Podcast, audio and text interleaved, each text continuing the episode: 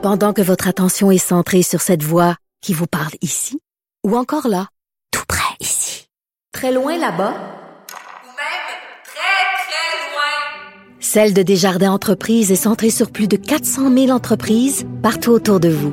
Depuis plus de 120 ans, nos équipes dédiées accompagnent les entrepreneurs d'ici à chaque étape pour qu'ils puissent rester centrés sur ce qui compte, la croissance de leur entreprise.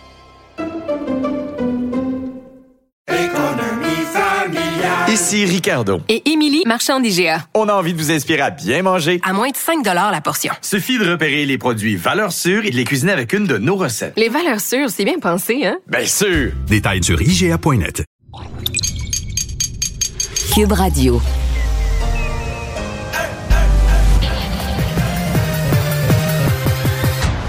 Mario Dumont. Organiser, préparer, informer. Les vrais enjeux, les vraies questions. Mario Dumont. Les affaires publiques n'ont plus de secret pour lui. Cube, Cube Radio. Bonjour tout le monde, bienvenue à l'émission, bienvenue à Cube Radio. Euh, bonne fin d'après-midi. Bonjour Vincent. Salut Mario.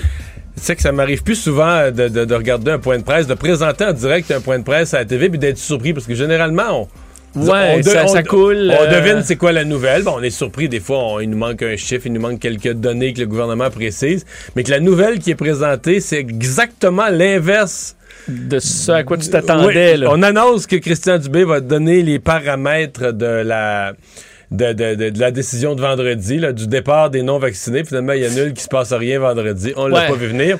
Euh, parlant de, de- surprenants, euh, un événement absolument renversant en Norvège, qu'on suit de, minute en minute. Ouais, parce qu'on n'a pas encore tous les détails, mais ce qu'on sait, c'est que dans les dernières heures, à Kongsberg, c'est dans le sud-est de la Norvège, il y a eu une attaque à l'arc. Donc, un homme avec un arc et des flèches qui s'est mis à tirer sur des gens dans une grande partie du centre-ville et s'est promené à plusieurs endroits et aurait fait de nombreuses victimes. On parle de plusieurs blessés Et des morts. et plusieurs tués. On ignore le, no- le nombre pour l'instant, mais il y a un vaste déploiement policier, de nombreux témoins, un peu à la grandeur de la ville. Euh, aucun. Ça a euh, pas l'air d'être une grosse ville. À, à l'œil, ça a l'air d'être comme à Rivière-du-Loup, là, mettons, que quelqu'un, c'est comme complètement fou comme, Ouais, comme scène. et alors, euh, on, je, vous, je vous tiens au courant. Et on rejoint Julie Marco et l'équipe de 100% Nouvelles. 15h30, c'est le moment d'aller retrouver notre collègue Mario Dumont. Salut Mario. Bonjour. Étonnement, surprise pour plusieurs, euh, Québec a décidé de reporter de 30 jours l'échéancier. Alors, euh, les employés du réseau de la santé auront jusqu'au 15 novembre pour aller chercher euh, deux doses. Est-ce que c'était la chose à faire? J'ai sincèrement de la misère à répondre. Je suis pas. Je, je- je- moi, je, je- c'est sûr, je suis pas satisfait. là. Je, je suis plutôt choqué de cette décision-là. Je comprends pas qu'on Ouais. arrive là. Je comprends pas, que le, je comprends pas que le gouvernement se mette en position de faiblesse. En même temps, je suis pas un fou. J'entends bien tous ces messages de soulagement des gens qui sont dans le réseau. Là, moi, je travaille pas dans un hôpital, tu comprends? Mais je les entends, là, les médecins, les gens qui sont dans les hôpitaux, qui sont pro-vaccination, mais là, qui disent... euh, qui lancent un soupir de soulagement en disant on, avait peur, on savait pas ce qui allait arriver euh, à partir de vendredi, on savait pas comment on allait faire Ouais. pour fournir les services avec euh, encore plus de manque de personnel. Donc j'entends bien ça. Ce que je comprends aussi de la séquence des événements, c'est Christian Dubé, parce qu'il y a des gens qui disent Ah, c'est un bluff, le gouvernement n'a jamais eu l'intention. Non, euh, je pense que le gouvernement avait l'intention. Vraiment, c'est dans les 48, même 24 dernières heures, avec les plans qui étaient présentés par les CIS et les CIUS, en voyant l'ampleur de ce que ça représentait. Il y a aussi toute une série de CHSLD, surtout à Montréal, Mais je pense qu'il est plus là le problème, hein, Mario. Dans les hôpitaux, le taux de vaccination est très élevé, mais dans les RI, RPA, CHSLD, c'est- beaucoup plus faible. les plus petits centres, plus petites résidences intermédiaires, plus petits CHSLD. Dans certains cas, tu avais des 50-60% de la vaccination. Donc, la moitié des gens pas, vacci- pas vaccinés, tu arriverais, On ferme. facilement avec euh, une incapacité de donner les services à la population restante. Et là, à Mm-hmm. ce moment-là, exemple, si c'est une résidence privée, mais là, eux se retournent vers les établissements publics, vers le 6 de la région pour dire envoyez-nous du personnel d'urgence. Envoyez-nous du personnel. Il n'y a pas de surplus de personnel à nulle part dans le réseau. Mais tu sais, une fois tout ça dit, une fois dit, on comprend que les conséquences, c'est une catastrophe en termes de message pour le gouvernement, comme position de faiblesse pour le gouvernement, comme sensation que c'est un bluff. Et, je veux dire, la date du 15 novembre, je lis, on s'entend, c'est une joke, là. Une joke, une joke. Pour que la date du 15 novembre, on y croit, faut, faut que François Legault mette son siège en jeu. C'est la dernière chose. Si François Legault dise, moi, le 16, si c'est pas fait, je démissionne. En bas de ça, la date du 15 n'existe plus. Personne n'y Mais croit. est-ce que ça va convaincre? Parce que on va Personne. regarder le tableau ensemble, Mario. Il y, a- il y en a 22 000 là, et un peu plus euh, qui auraient été euh, à l'extérieur du réseau vendredi. 7 833 quand même qui sont dans la bonne direction. Ils ont reçu déjà une première dose. Mais Je- 14 Ouais. 600, les irréductibles, là, un mois de plus, est-ce que ça va vraiment changer quelque chose? Je pose la bonne question. Les 7800, moi, j'aurais été prêt. Je te l'ai dit plus tôt dans la semaine, on s'en était parlé. Ouais. Moi, j'aurais été prêt à un accommodement raisonnable pour ceux-là. Ils sont à une dose. euh, euh, ben, J'ajouterais, là, évidemment, une dose, pas ceux qui ont eu une dose au mois de février et qui veulent plus leur deuxième. Ceux qui ont eu une dose puis qui ont le rendez-vous, là, ils se sont décidés sur le tard, mais qu'est-ce que tu veux? Euh, vieux, mon vieux. Euh, vaut mieux tard que jamais. Et si leur rendez-vous est pris, si on date la deuxième dose, je sais pas, moi, le 4 novembre, ben moi, j'aurais donné un accommodement à ces gens-là pour dire, regarde, ils vont revenir, puis on arrange ça. Mais pour les, les 14 000 autres, à mon avis, d'abord, ils- ils ont le sentiment qu'ils ont eu une victoire. Euh, ils croiront pas du tout à la date du 15 novembre. Ils vont dire le gouvernement n'est pas sérieux, il a reculé une fois, il va reculer une deuxième fois. Euh, donc non, je n'y crois pas du tout, du tout, du tout. Bon, à une chose près. À une chose près. C'est une grande victoire. Évidemment, une- pense à la conférence de presse de la semaine passée devant le Parlement de cinq syndicats et du Parti québécois. Le Parti québécois jubile sur les réseaux sociaux. C'est une victoire là, pour le PQ, pour ces syndicats qui avaient demandé le report de la date, etc. Et euh, bon, euh, maintenant, ces syndicats-là, c'est le fun. Ils célèbrent leur victoire, feu d'artifice ce soir. Mais demain matin, ils ont néanmoins une responsabilité. Là, leur sympathie dans le public, ces syndicats-là, c'est zéro. là. Tout ce qu'ils demandent, là, on s'en fout, ça nous intéresse plus, il n'y a plus de sympathie, qui nous écœure plus avec ce que vivent leurs employés, ça ne nous intéresse plus. Ce qui nous intéresse, c'est qu'ils aillent convaincre les récalcitrants. Parce que là, tu sais, une victoire, des fois, ça vient avec une responsabilité. Une grande victoire syndicale qu'on aura rarement vue, on a fait virer le gouvernement. Vraiment, là, sur un point, le gouvernement avait mis toute sa crédibilité en jeu, ils ont gagné. Mais pour les syndicats, vous êtes pour la vaccination, vous nous avez raconté que vous étiez pour la vaccination, mais là, vous vous êtes opposé à cette vaccination obligatoire. C'est votre responsabilité. Maintenant, allez faire vacciner votre monde. Moi, j'ai pu, je vous dis, là, la FIC qui vient pas en entrevue avec moi, c'est sympathie zéro, ça ne nous intéresse plus ce qu'on nous dit. Faites votre job, allez faire vacciner votre monde. Et les ordres aussi, les ordres professionnels. Ah, les euh, ordres, qui ont été en retrait, qui ne comprenaient pas, que- alors, que, alors que leur leitmotiv, c'est c'est de protéger le public. Oui, mais ils ont agi tard. Ils ont agi tard. Euh, D'ailleurs, c'est une des choses que le ministre a dites. Si les ordres avaient envoyé leur message peut-être deux, trois semaines, un mois plus tôt, peut-être qu'il y a des gens qui se seraient fait vacciner basés sur cette information-là. On va perdre notre droit de pratique. Mais là, euh, ils ont agi. Écoute, les, derniers ordres ont parlé en fin de journée hier. Donc, on, se comprend qu'on était, on était à côté là, sur la date limite. Il était, il était trop tard. Donc, euh, coup dur pour le ministre de la Santé. Je pense que... Je pense qu'il y a quand Ouais, même une partie de la population. Mario, Ben parce oui, que- ben oui. Parce que dans le fond, de, de dire, OK, on repousse de 30 jours, 15 novembre, euh, est-ce qu'il pensait réellement que le taux de vaccination allait augmenter à ce point pour éviter des bris de service euh, dans, dans les RI, les RPA? Co- Ouais. Comment se fait-il qu'on a pu brandir cette menace-là, ne pas l'appliquer, ce qui est très dommageable, et se rendre compte que finalement, on ne pouvait pas y arriver, là? Il a certainement fait une erreur de lecture sur le nombre de récalcitrants là, qui allaient, euh, qui allaient s'entêter. Mais bon, euh, quand tu fais une erreur de lecture, tu fais une erreur de lecture, c'est parce que tu es au gouvernement. Et là, il faut quand même voir que le Québec va devenir une des seules juridictions. Ça, c'est l'autre bout. Dans les autres provinces, puis tout ça, le personnel de la santé, la vaccination obligatoire, c'est le cas. Le prochain à qui on va, on va poser la question, c'est Justin Trudeau. Parce que si Justin Trudeau, lui, reste ferme sur la vaccination obligatoire des employés fédéraux, on pourrait se retrouver le 30 octobre, Julie, où tu peux pas travailler au tu peux pas euh, analyser des rapports d'impôts au ministère du Revenu sans être vacciné, mais tu Ouais. peux travailler dans un bloc opératoire euh, dans le système de santé québécois sans être vacciné. Euh, tu sais, ça va être une, une situation assez, assez épouvantable. Donc, je pense quand même que le public va comprendre que va entendre le, message de Christian Dubé qu'on pouvait pas. On aurait causé des dommages épouvantables au système de santé. Mais tu sais, euh, l'idée pour les gens vaccinés, pour les employés de la santé vaccinés, pour le reste de la population qui avait pris ça pour acquis, on veut être protégé parce qu'on veut que les travailleurs de la santé soient vaccinés. C'est un recul. Écoute, c'est, à mon avis, c'est la plus grosse position de faiblesse pour le gouvernement depuis le 9 mars 2020, là, le début, début, début de la pandémie. Il y a eu des petits changements d'idées à un moment donné, même changer de Noël, mais tu sais, c'était plus drôle que d'autres choses. Mais là, euh, de, fixer une date, prendre une position aussi ferme et de reculer, c'est à peine, à peine imaginable en termes d'administration publique. Parce que, dans le fond, qu'est-ce qui était le plus dommageable, Mario? De retirer d'un coup euh, 22 000 et plus employés dans le réseau de la santé ou de permettre à quelques employés non vaccinés de continuer à travailler, à, à prodiguer des soins aux plus vulnérables? Ouais, probablement qu'on est allé, euh, probablement qu'on est allé au, au moindre mal et qu'on s'est dit, euh, le ministre dit qu'il avait mal dormi les trois nuits précédentes, là, euh, pensant aux dommages ou aux ruptures de service ou ce qui allait se passer dans le réseau de la santé. Sauf que c'est lui qui est le ministre, c'est lui qui a mis l'obligation, c'est lui et son gouvernement qui s'est placé dans cette position-là. Alors, je trouvais aujourd'hui que dans sa conférence de presse, le non-verbal de Christian Dubé était démoli. Et pire encore, celui de François Legault, euh, quand il est arrivé au Conseil des ministres, euh, Ouais. qui trouvait pas les mots pour parler de cette situation. Alors, je pense qu'ils sont conscients que leur gouvernement en sort euh, très, très, très affaibli. En même temps, je suis dur avec le gouvernement. Euh, tu sais, l'opposition, l'opposition libérale, une position quand même cohérente là-dessus, ont toujours voulu la vaccination obligatoire, maintiennent le cap. Mais ils critiquaient aussi les bris de service. C'est une chose de dire, de dire Ah, moi, je veux la vaccination obligatoire si on met 20 000 personnes dehors. Mais euh, j'aurais aimé entendre le Parti libéral dire s'il y a des bris de service, là, qu'on réorganise avec moins de monde, il y aura moins de services, on accepte ça. Ils ont été les plus gros porte-parole des gens de sanitaire, des gens de la BTB à dire ça n'a pas de bon sens, on peut pas réduire aucun service. Mais excuse, tu peux pas vouloir en même temps enlever 20 000 personnes du réseau de la santé puis dire nous, avec 20 000 personnes de moins, on va donner plus de services. C'est pas sérieux. Donc, l'opposition aussi là, va avoir du travail dans la, la cohérence de son propos. Puis, bon, le Parti québécois jubile en disant regarde, on a eu gain de cause, on a demandé un report, on l'a obtenu, donc c'est nous qui avions raison.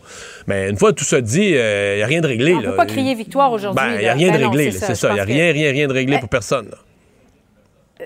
Mario, dans un mois, bon, si ces 14 000 purs et durs ne sont toujours pas vaccinés, qu'est-ce que le gouvernement va faire? Est-ce que, par exemple, tu te rappelles euh, cette éclosion mortelle qui était survenue à l'unité d'oncologie, hôpital Fleurimont à Sherbrooke? Je m'en rappelle tellement que j'ai écrit là-dessus, j'ai écrit là-dessus il y a quelques jours. Là. Bon, alors, quatre morts. Il y avait des employés qui étaient non vaccinés à ce moment-là, euh, qui avaient contracté le virus.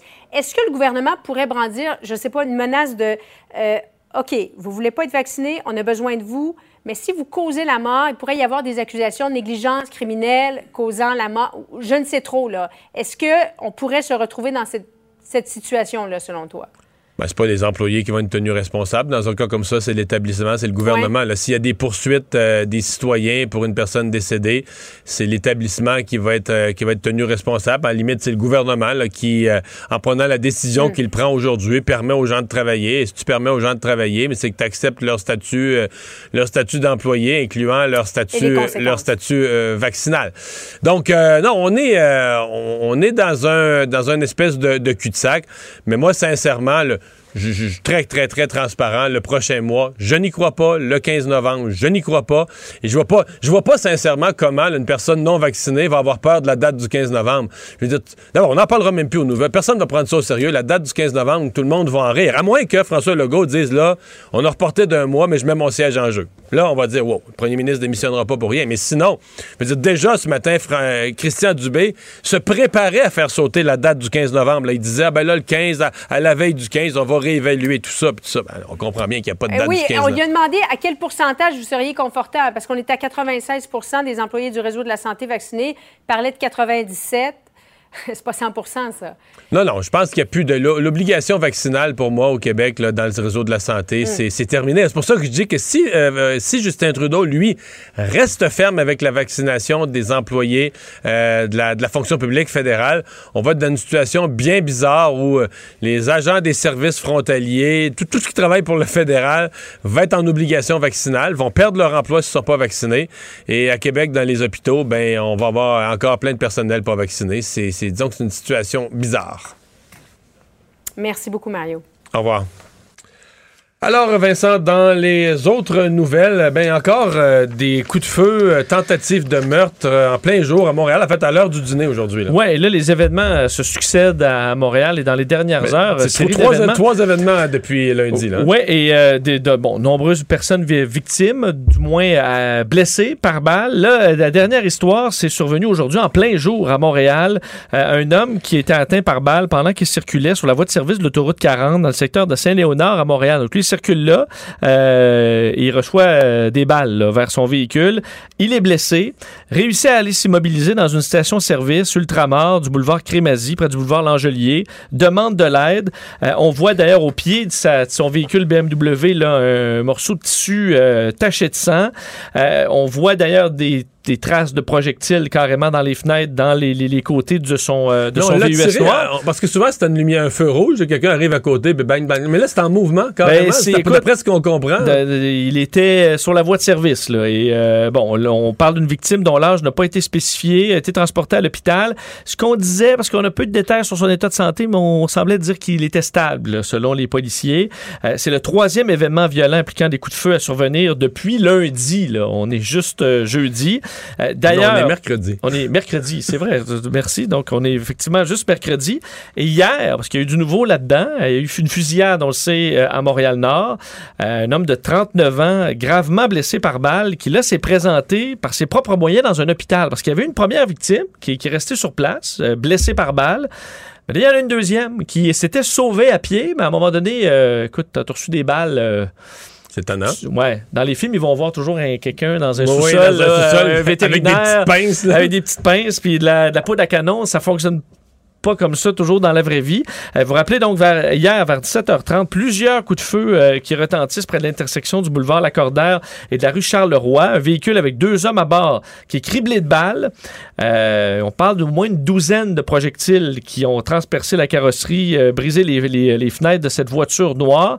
Les services d'urgence se présentent sur place. Ils retrouvent un homme de 41 ans blessé par balle. Il s'agirait de Louis-Élie Junior Timothée. Sa vie n'est pas en danger. C'est quelqu'un qui cumule là, de nombreux antécédents criminels, collabore pas avec les enquêteurs. On n'est pas très surpris. Là. Euh, et euh, on sait, je vous le disais, il y a une personne qui était euh, qui avait pris la fuite. Ouais, C'est tous, un- des, tous des gens qui disent aux policiers, moi, j'ai pas d'ennemis, j'ai une petite vie bien tranquille, je sais pas qui se vraiment passe. pas qui, Qui qu'est-ce pourrait m'en vouloir. pourrait m'en vouloir. Donc, la personne qui a pris la fuite à pied ben, s'est retrouvé, un homme de 39 ans, à l'hôpital Fleury et s'est rendu par ses propres moyens plus tard en soirée, blessé. Ce serait Jean- Jean-Jacques Ricardi, euh, âgé de 39 ans, qui a été transféré dans un autre centre hospitalier, aurait reçu plusieurs balles au haut du corps, se trouverait aussi dans un état stable. Donc là, bon, les, les- les- les- assassins n'ont pas réussi leur coup dans aucun des cas là, depuis, euh, euh, depuis hier. Et euh, il y a enquête, évidemment. D'ailleurs, parce que tout ça, il y a des cas qui s'accumulent, mais en même temps, il y a des arrestations dans d'autres cas. On se souvient, au mois d'août, tout Montréal avait été ébranlé par un triple meurtre là, à Rivière-des-Prairies. Cinq personnes qui avaient été atteintes par balle, trois personnes en avaient perdu la vie. Mais là, la- les enquêteurs des crimes majeurs du service de police de la ville de Montréal, avec le soutien de la police de Laval, ont procédé à l'arrestation de trois personnes en lien avec ce triple meurtre euh, au, euh, au mois d'août. Euh, et bon, alors ça avance. On se souvient que c'est cet événement qui avait lancé des points de presse avec des nouveaux, des nouvelles façons de faire, le désir vraiment de s'attaquer à la violence par arme à Montréal. Alors au moins, dans certains cas, les enquêtes progressent. Et autre nouvelle euh, caractère policier, c'est la conjointe du, du auto-désigné pasteur Paul Mukendi qui euh, vient d'être arrêté. Ouais, euh, du nouveau dans ce dossier, on sait que Paul Mukendi, on le recherche toujours, ce, ce pasteur. Et bien là, On ne sait même plus sur quel continent il est ou s'il est dans un, dans un garage quelque part dans la région de Québec. Ouais, il peut être à Vanier, comme il peut être au, effectivement en Afrique. On ne le sait pas pour l'instant, mais la conjointe, elle, Carmen Mukendi, a été arrêtée. Pourquoi? Parce que les autorités craignent qu'elle ne se sauve elle aussi pour aller, entre autres, le rejoindre. Euh, on la surnomme à Vanier le Maman Carmen. Elle a été arrêtée par les policiers de Québec puis libérée sous promesse de comparaître. Au départ, c'est parce qu'on lui reprochait d'avoir émis sur Facebook des commentaires sur une des présumées victimes de euh, Mukendi dans le cadre de sa promesse. Donc, elle s'était engagée à comparaître euh, le 6 décembre prochain. Et là, on s'est dit, ouais, euh, écoute, on, on va pas se faire faire le coup une nouvelle fois. Alors, on avait des motifs de croire, euh, au, euh, selon le, le poursuivant, là, que la madame allait briser sa promesse de comparaître. Alors, on l'a euh, on l'a arrêtée et elle est ben, présentement détenue. Bon, alors, c'est euh, le nouveau. Ouais. Mario Dumont et Vincent Dessureau. Un duo aussi populaire que Batman et Robin. Cube Radio. Alors, je vous le rappelle, volte-face, surprise ce matin du ministre de la Santé et des Services sociaux, Christian Dubé. Euh, oubliez la date du 15 octobre, de vendredi, pour la vaccination obligatoire dans le réseau de la santé. Euh, C'est reporté, bon, euh, au 15 novembre, dit-on. La porte-parole de l'opposition officielle, de l'opposition libérale en matière de santé, Marie Monpetit, est avec nous. Bonjour, Madame Monpetit. Bonjour, M. Dumont. Euh, le ministre se dit dans l'obligation, là, l'ampleur des dommages au réseau de la santé aurait été trop grand. Est-ce que vous faites le même constat? Ben, écoutez, c'est ce qu'on entend sur le sur le terrain, mais ce qu'on entend surtout, vous avez vu aujourd'hui euh, la réaction sur les médias sociaux des antivax euh, qui euh, qui jubilent de cette, euh, qui, cette- qui jubilent de cette décision-là. Donc euh, ça, c'est c'est très très malheureux. Ouais. Mais qu'est-ce qu'il fallait faire? Ben, il fallait, euh, fallait mieux planifier. Euh, vous savez, euh, nous, on a demandé la vaccination obligatoire le 6 janvier. On est rendu le 13 octobre. Euh, le 6 janvier, on avait demandé au ministre euh, Christian Dubé, on lui avait dit, nous sommes au cœur d'une troisième vague, il faut rendre la vaccination obligatoire. C'est la seule façon de se sortir de cette crise-là, de cette pandémie-là, de ce virus qui ne s'en va pas. Puis il faut le faire pour préparer la quatrième vague, celle dans laquelle on est à l'automne. Euh, ça lui a pris des mois à se faire une tête. Il a finalement annoncé ça euh, pendant l'été. Euh, puis vous l'avez vu, non seulement c'est une décision qui est trop tard, elle est mal planifiée, elle est déconnectée du terrain, puis à la fin, c'est un constat d'échec. C'est pas normal là, que la semaine dernière, on entendait encore les ordres, euh, que ce soit euh, l'ordre des inhalothérapeutes que moi j'ai rencontré euh, pas plus tard qu'une semaine qui me disait on attend des réponses à nos questions. On sait toujours pas de quelle façon les directives doivent être appliquées. Euh, on n'a pas de retour du ministère, on n'a pas encore eu de rencontre, c'est mal planifié. Et là, euh, à 48 heures euh, de la mise en application, ben, le ministre nous dit ben, je suis désolé, j'ai échoué. Puis Ouais. on se revoit Mais- dans un mois en sachant pas trop ce qui va être fait dans le dans le prochain mois non plus. Là. Ouais. Mais est-ce que comme opposition, euh, je, vous entendais critiquer, par exemple, des fermetures de services en Abitibi. Est-ce que, vous pouvez à la fois dire, nous, on est le, le parti le plus pro-vaccination obligatoire, et là-dessus, vous avez été cohérent depuis longtemps, c'est vrai, pas juste pour le- pour l'éducation, pour les garderies aussi, mais en même temps, ne pas accepter qu'il va y avoir des récits fausses privés de, mettons, 20 000 personnes dans le réseau de la santé. là. Quel que soit le parti au pouvoir, avec 20 000 personnes de moins, on va donner des services en moins. Il faut, faut, faut, faut le dire à la population pour donner le portrait complet, non? Ben, comme je vous dis, mieux planifié. Euh, moi, je, je, je pense qu'on peut euh, marcher puis euh, mâcher de la gomme. hein. Je vous apprendrai pas ça comme euh, ancien politicien, comme, comme expression classique. Mais l'en- l'enjeu du, du gouvernement de la CAQ et du ministre Dubé, là, on va se dire, c'est un enjeu de- d'anticipation. Depuis le début de la pandémie, c'est le même Ouais. scénario durant la première vague, durant la deuxième vague. Manque d'anticipation, manque de préparation, puis à un moment donné, on arrive face à face au mur, tout pète de partout, puis là, on l'échappe. C'est ça leur mode de gestion. Mais, je, départ. mais je reviens avec ma question. Même en le planifiant, même en le planifiant, tu tu vas avoir 20 000 personnes de moins. Ils veulent pas se faire vacciner, ils veulent rien savoir. Au moins 15 là, qui veulent rien savoir, 15 000 personnes. Tu pourras pas donner les mêmes services avec 15 000 pers- membres de- de- de- du personnel en moins. Il faut accepter des, des- si on veut le- la vaccination obligatoire, le prix à payer, c'est moins de services. Moi, je, je pense, euh, Monsieur Dumont, puis euh, je suis certainement pas la seule à penser ça, que euh, si l'ensemble du réseau de la santé depuis l'arrivée au pouvoir de la CAQ avait été géré autrement, puis là, je, là, je sais, je vous ramène dans le, dans le, là, on revient en arrière, mais la force est de constater qu'aujourd'hui, c'est vrai qu'on se retrouve dans une situation où la vaccination ne sera pas obligatoire, et en plus de ça, euh, faut être bien bien clair, le ministre n'a pas dit non plus qu'en reportant cette décision-là, il n'y avait pas de prix de service. Ça, il l'a pas dit. Il y a encore, à ce jour, des urgences à Gatineau qui sont fermées depuis 100 jours. Puis on ne sait pas quand est-ce qu'elle va rouvrir. Il y a des, des justement l'urgence en Abitibi qui est toujours fermée. Il y a des soins d'obstétrique qui sont toujours fermés. Il nous a toujours pas dit quand ça allait rouvrir, malgré sa décision d'aujourd'hui. Mais euh, s'il s'était attaqué dès le début de son mandat à la question de la, de la pénurie de main-d'œuvre, qu'il a toujours nié, on n'en sera peut-être pas là aujourd'hui.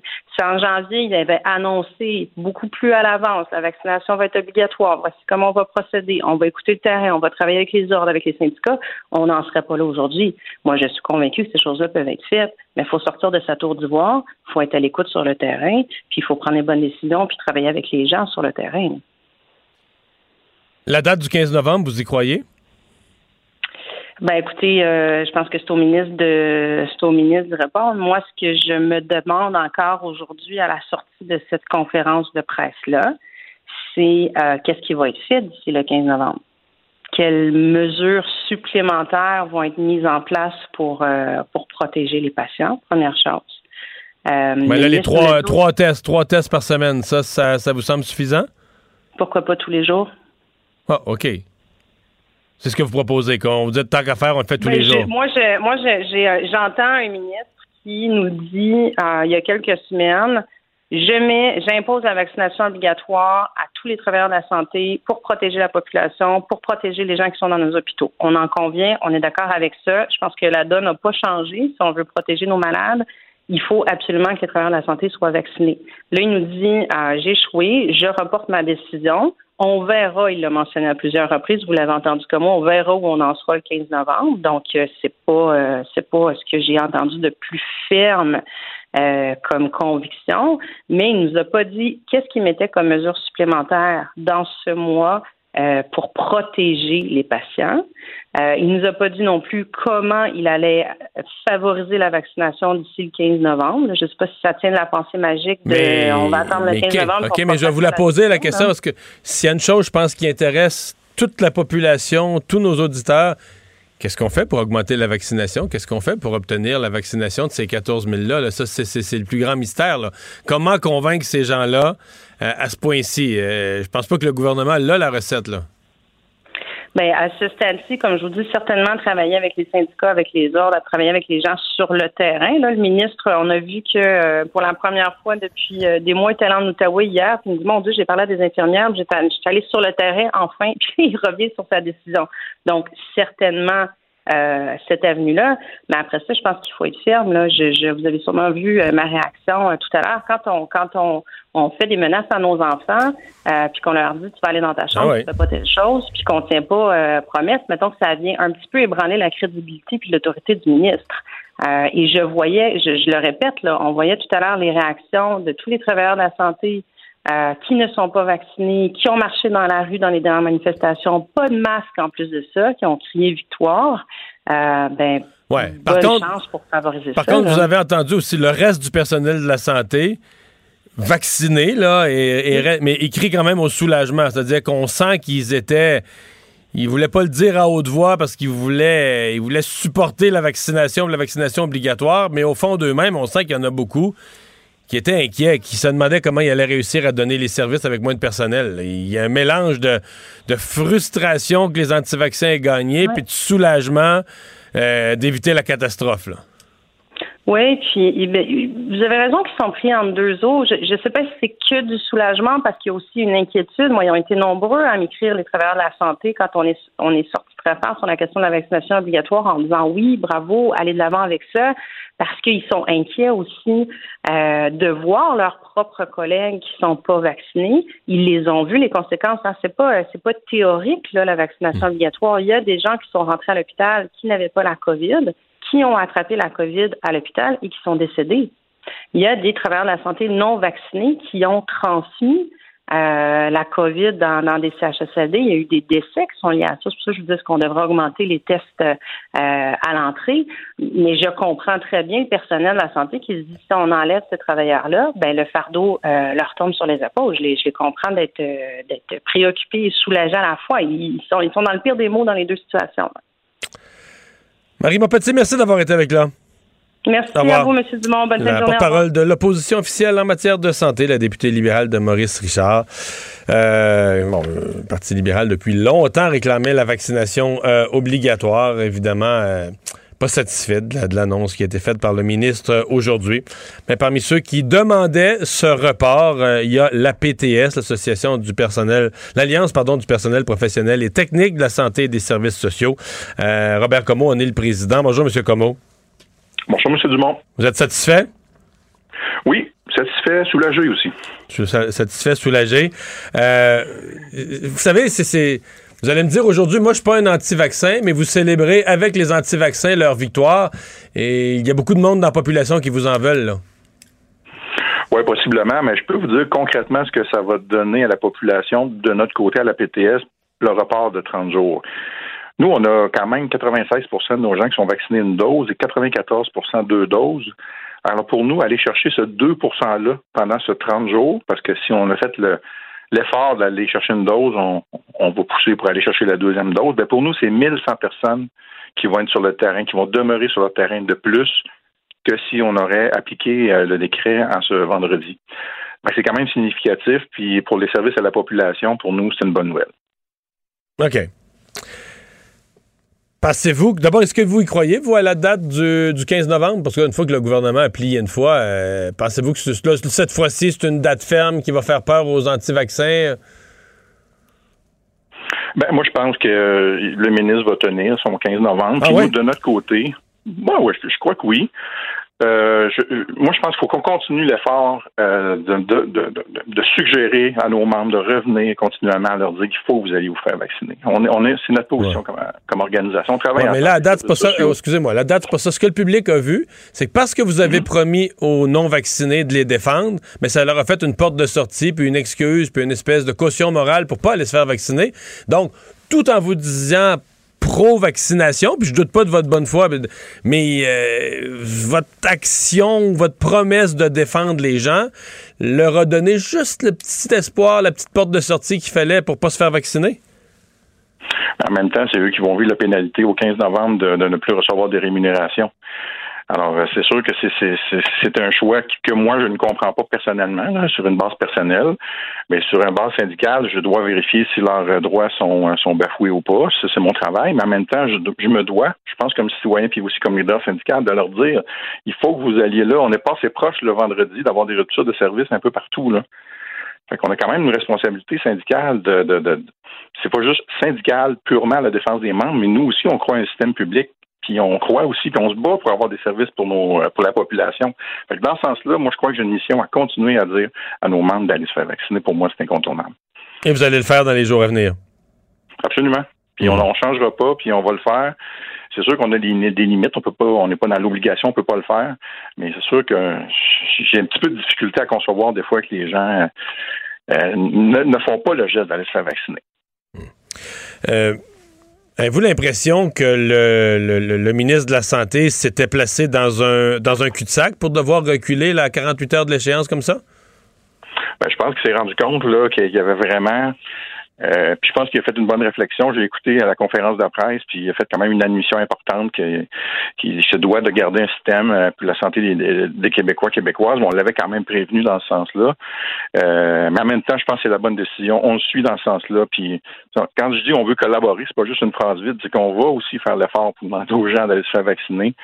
Euh, mais dans la limite de nos pouvoirs. Mais je pense qu'il s'est rendu compte que ça aurait été grave quand même vendredi à plusieurs endroits au Québec. Je suis en suis convaincu. Ça, vous êtes convaincu. Vous, dans votre secteur, parce que bon, vous représentez, par exemple, les gens de la DPJ, euh, vous pensez que lundi matin prochain, euh, on aurait été en mal de donner les mêmes services? C'est clair. Pour nous, DPJ, un exemple très, très concret, là, c'est entre 6 et 700 personnes lundi matin qui n'auraient pas pu donner les services. Et le gouvernement nous a déjà dit qu'il voulait injecter 500 nouveaux postes pour répondre aux besoins. Fait que les 500 ne sont pas là, puis on en aurait retiré entre 6 et 700 en plus. Fait qu'on se dirigeait vers de quoi d'assez euh, assez grave, là, je vous dirais. Robert Como, merci d'avoir été là. Au revoir. Le président de l'Alliance du personnel professionnel et technique euh, en santé et services sociaux. Pendant que votre attention est centrée sur vos urgences du matin, vos réunions d'affaires du midi, votre retour à la maison ou votre emploi du soir, celle de Desjardins Entreprises est centrée sur plus de 400 000 entreprises à toute heure du jour. Grâce à notre connaissance des secteurs d'activité et à notre accompagnement spécialisé, nous aidons les entrepreneurs à relever chaque défi pour qu'ils puissent rester centrés sur ce qui compte, le développement de leur entreprise. Ici Ricardo. Et Émilie, marchand d'IGA. On a envie de vous inspirer à bien manger. À moins de 5 la portion. Suffit de repérer les produits valeurs sûres et de les cuisiner avec une de nos recettes. Les valeurs sûres, c'est bien pensé, hein? Bien sûr! Détails sur IGA.net. Vous vous demandez si les plantes ressentent de la douleur? Ou encore, comment est-ce que les daltoniens voient le monde? Le balado en 5 minutes est pour vous. Explorez la science, l'actualité et l'histoire en un temps record. La Feu, en collaboration avec le gouvernement du Québec, est fière de propulser la série Balado en 5 minutes. Ne laissez pas les questions sans réponse plus longtemps. En 5 minutes, disponible sur l'application et le site cubradio.ca.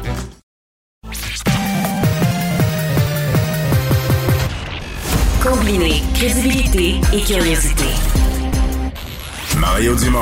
Cube Radio. Cube Radio. Les rencontres de l'heure. Chaque heure, une nouvelle rencontre. Nouvelle rencontre. Les rencontres de l'heure. À la fin de chaque rencontre, soyez assurés que le vainqueur, ce sera vous. Cube Radio. Une radio pas comme les autres. Chronique juridique avec euh, Nada Boumefta. Bonjour Nada. Bonjour messieurs. Alors, procès de Frédéric Silva euh, de l'ADN qui est venu euh, qui est venu jouer. Dossier très intéressant. Rappelons qu'il s'agit d'un procès euh, pour un présumé tueur à gage euh, en lien avec la mafia, donc euh, qui est en lien avec deux meurtres de deux individus quand même bien connus du milieu. On est en pleine présentation de la preuve d'experts suivant deux preuves qui ont été trouvées sur les deux scènes de crime ou à proximité des scènes des, euh, de crime. Euh, D'abord, sur la première scène de crime, on a trouvé un billet de métro, en fait, sur lequel on a été capable de détecter les empreintes de l'individu en question. Rappelons que c'est un procès qui est mené euh, par euh, ma collègue, là, de maître Daniel Roy, euh, devant la Cour euh, supérieure et on est à l'étape où il est très important de passer à travers cette preuve-là, de l'éplucher pour l'avoir déjà faite euh, dans un autre dossier où il y avait des empreintes digitales de mon client. Même si ça peut sembler une preuve si évidente et accablante, il y a quand même des questions à poser, il y a des choses à aller euh, chercher et creuser, entre autres l'identification, si elle a été bien faite par les experts. Euh, rappelons, et je tiens à mentionner, en fait, pas rappelons, mais je tiens à mentionner au public qu'on n'est pas dans CSI avec euh, des euh, systèmes là, euh, électroniques qui, eux, vont nous faire des matchs ou non. C'est vraiment des professionnels qui s'assoient et qui analysent chaque empreinte digitale, ligne par ligne, pour avoir une correspondance. Alors, ce qu'on comprend, c'est qu'on est à cette étape-là. Maître Roy qui n'admet pas l'identification de l'individu puisqu'on fait un lien avec ce ticket-là de métro et la présence d'un individu qui semble entrer et sortir là, dans les caméras vidéo des transports en commun de Montréal. On nie qu'il s'agit de lui et sachant qu'il n'y a pas d'addition de la part de la défense, ben, rappelons que le fardeau de la preuve est sur le DPCP. C'est à eux de démontrer hors de tout doute raisonnable d'abord que cette preuve-là est une preuve circonstancielle qui ajoute finalement au fait que ce serait cet individu-là qui serait lié avec ces meurtres-là, mais également toute une question d'identification. Alors très très intéressant. Et pour l'avoir fait comme avocate de la défense, euh, c'est tout un autre domaine, dans le milieu scientifique. On rentre là-dedans, on plonge carrément dans des questions euh, de technique, euh, comment ça fonctionne, quelle étape ils ont fait, comment ils sont arrivés à un match, de quelle façon également ils ont détecté les empreintes digitales, donc quelle poudre a été utilisée, etc., etc. C'est vraiment très intéressant. Et le second élément qu'on a trouvé également en lien avec cet individu-là sur l'autre scène de crime, ce serait une trace d'ADN sur un tissu noir qui aurait été abandonné là, près des lieux du crime. Et là également, des preuves, euh, une preuve d'expert devrait être faite par la part du, côté du DPCP pour démontrer hors de tout doute raisonnable qu'il s'agit bel et bien de son ADN, mais également que c'est en lien avec les événements. Donc vraiment, moi, c'est le genre de preuve que j'adore euh, explorer, tout ce côté-là scientifique, de processus aussi, également de d'identification. C'est très, très intéressant. Et tout peut se, jouer là-dessus, malgré le fait que ce soit des preuves qui peuvent sembler accablantes. Nada, on parle de consommation de drogue. En fait, un scénario qui, qui arrive, euh, des amis, par exemple, qui sont en train de consommer de la drogue et il y en a un qui fait euh, une, une surdose, overdose de drogue. Et les autres qui sont présents hésitent à appeler le 911 de peur d'être arrêtés pour possession de drogue. Ça nous clarifier un peu ce qui, ce qui arrive dans des cas comme ça. Oui, alors euh, d'abord, rappelons qu'il y a une loi en 2017 qui a été euh, adoptée, qu'on appelle la loi du bon samaritain, qui permet justement dans les cas d'overdose euh, d'appeler la police sans avoir peur de se faire accuser soi-même ou que la personne qui a fait une overdose soit accusée de possession euh, des drogues qu'on a euh, à ce moment-là ou qu'on aurait consommées au moment des faits. Rappelons que pour être accusé de possession, il faut évidemment avoir les quantités entre les mains, mais euh, cette loi-là ne couvre pas, par exemple, les infractions comme le trafic.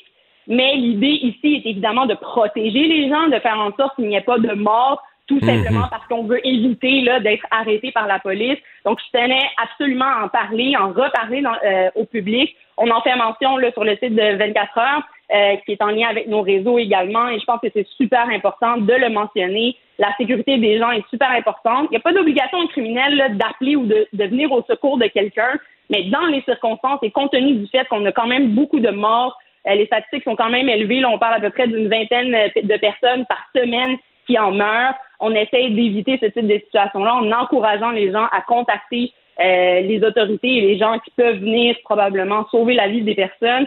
Et rappelons qu'il y a eu des événements malheureusement tragiques, dont une jeune femme du nom d'Alicia, euh, d'Alicia, pardon, dont la mère le souhaiterait qu'il y ait des accusations criminelles portées contre les amis qui n'ont pas contacté la police au moment où la jeune fille faisait une, une overdose.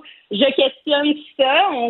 Elle viserait des accusations de négligence criminelle dans les circonstances du fait qu'il n'ait pas agi. Euh, je ne sais pas si on rencontre les éléments essentiels de cette infraction-là. Rappelons également qu'il n'y a pas, encore une fois, d'obligation criminelle d'aider quelqu'un. On ne peut pas être accusé si on ne l'aide pas, mais dans les circonstances, à voir si le DPCP verra euh, s'il y a des éléments euh, qui peuvent être en lien avec une négligence criminelle. J'en doute, malheureusement. C'est une situation qui est bien, bien triste.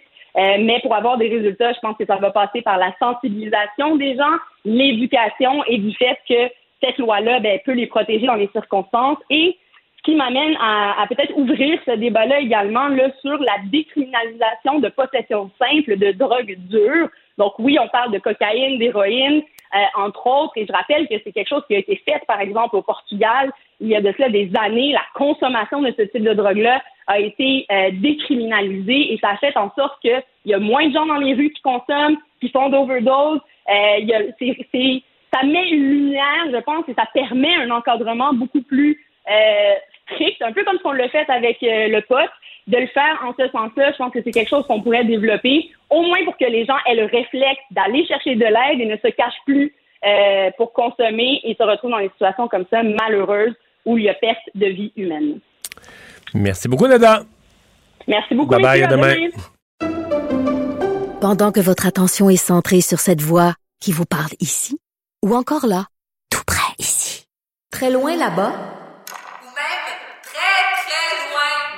Celle de Desjardins Entreprises est centrée sur plus de 400 000 entreprises partout autour de vous. Depuis plus de 120 ans, nos équipes dédiées accompagnent les entrepreneurs d'ici à chaque étape pour qu'ils puissent rester centrés sur ce qui compte, la croissance de leur entreprise.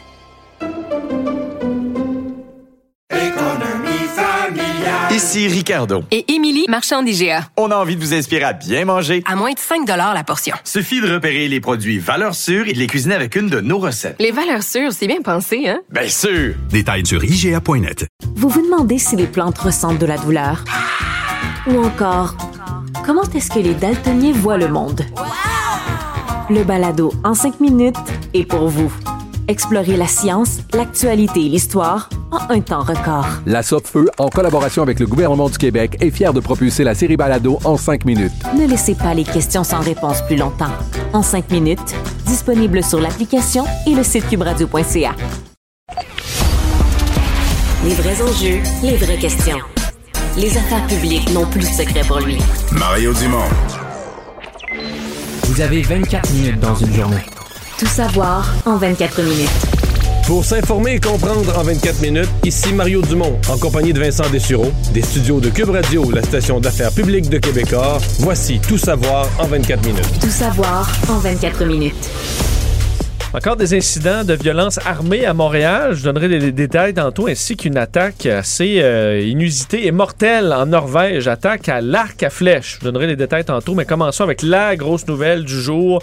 Euh, après avoir joué la ligne dure pendant plusieurs semaines, mais finalement, Christian Dubé, le ministre de la Santé, annonce qu'il euh, recule. On va reporter de 30 jours la fameuse date butoir de vaccination obligatoire du personnel de la santé, alors qu'on était carrément à deux jours de cette date butoir, devait annoncer les plans de contingence. Mais Christian Dubé dit euh, on fonce dans le mur. Alors on est obligé de reporter euh, cette date euh, d'un mois.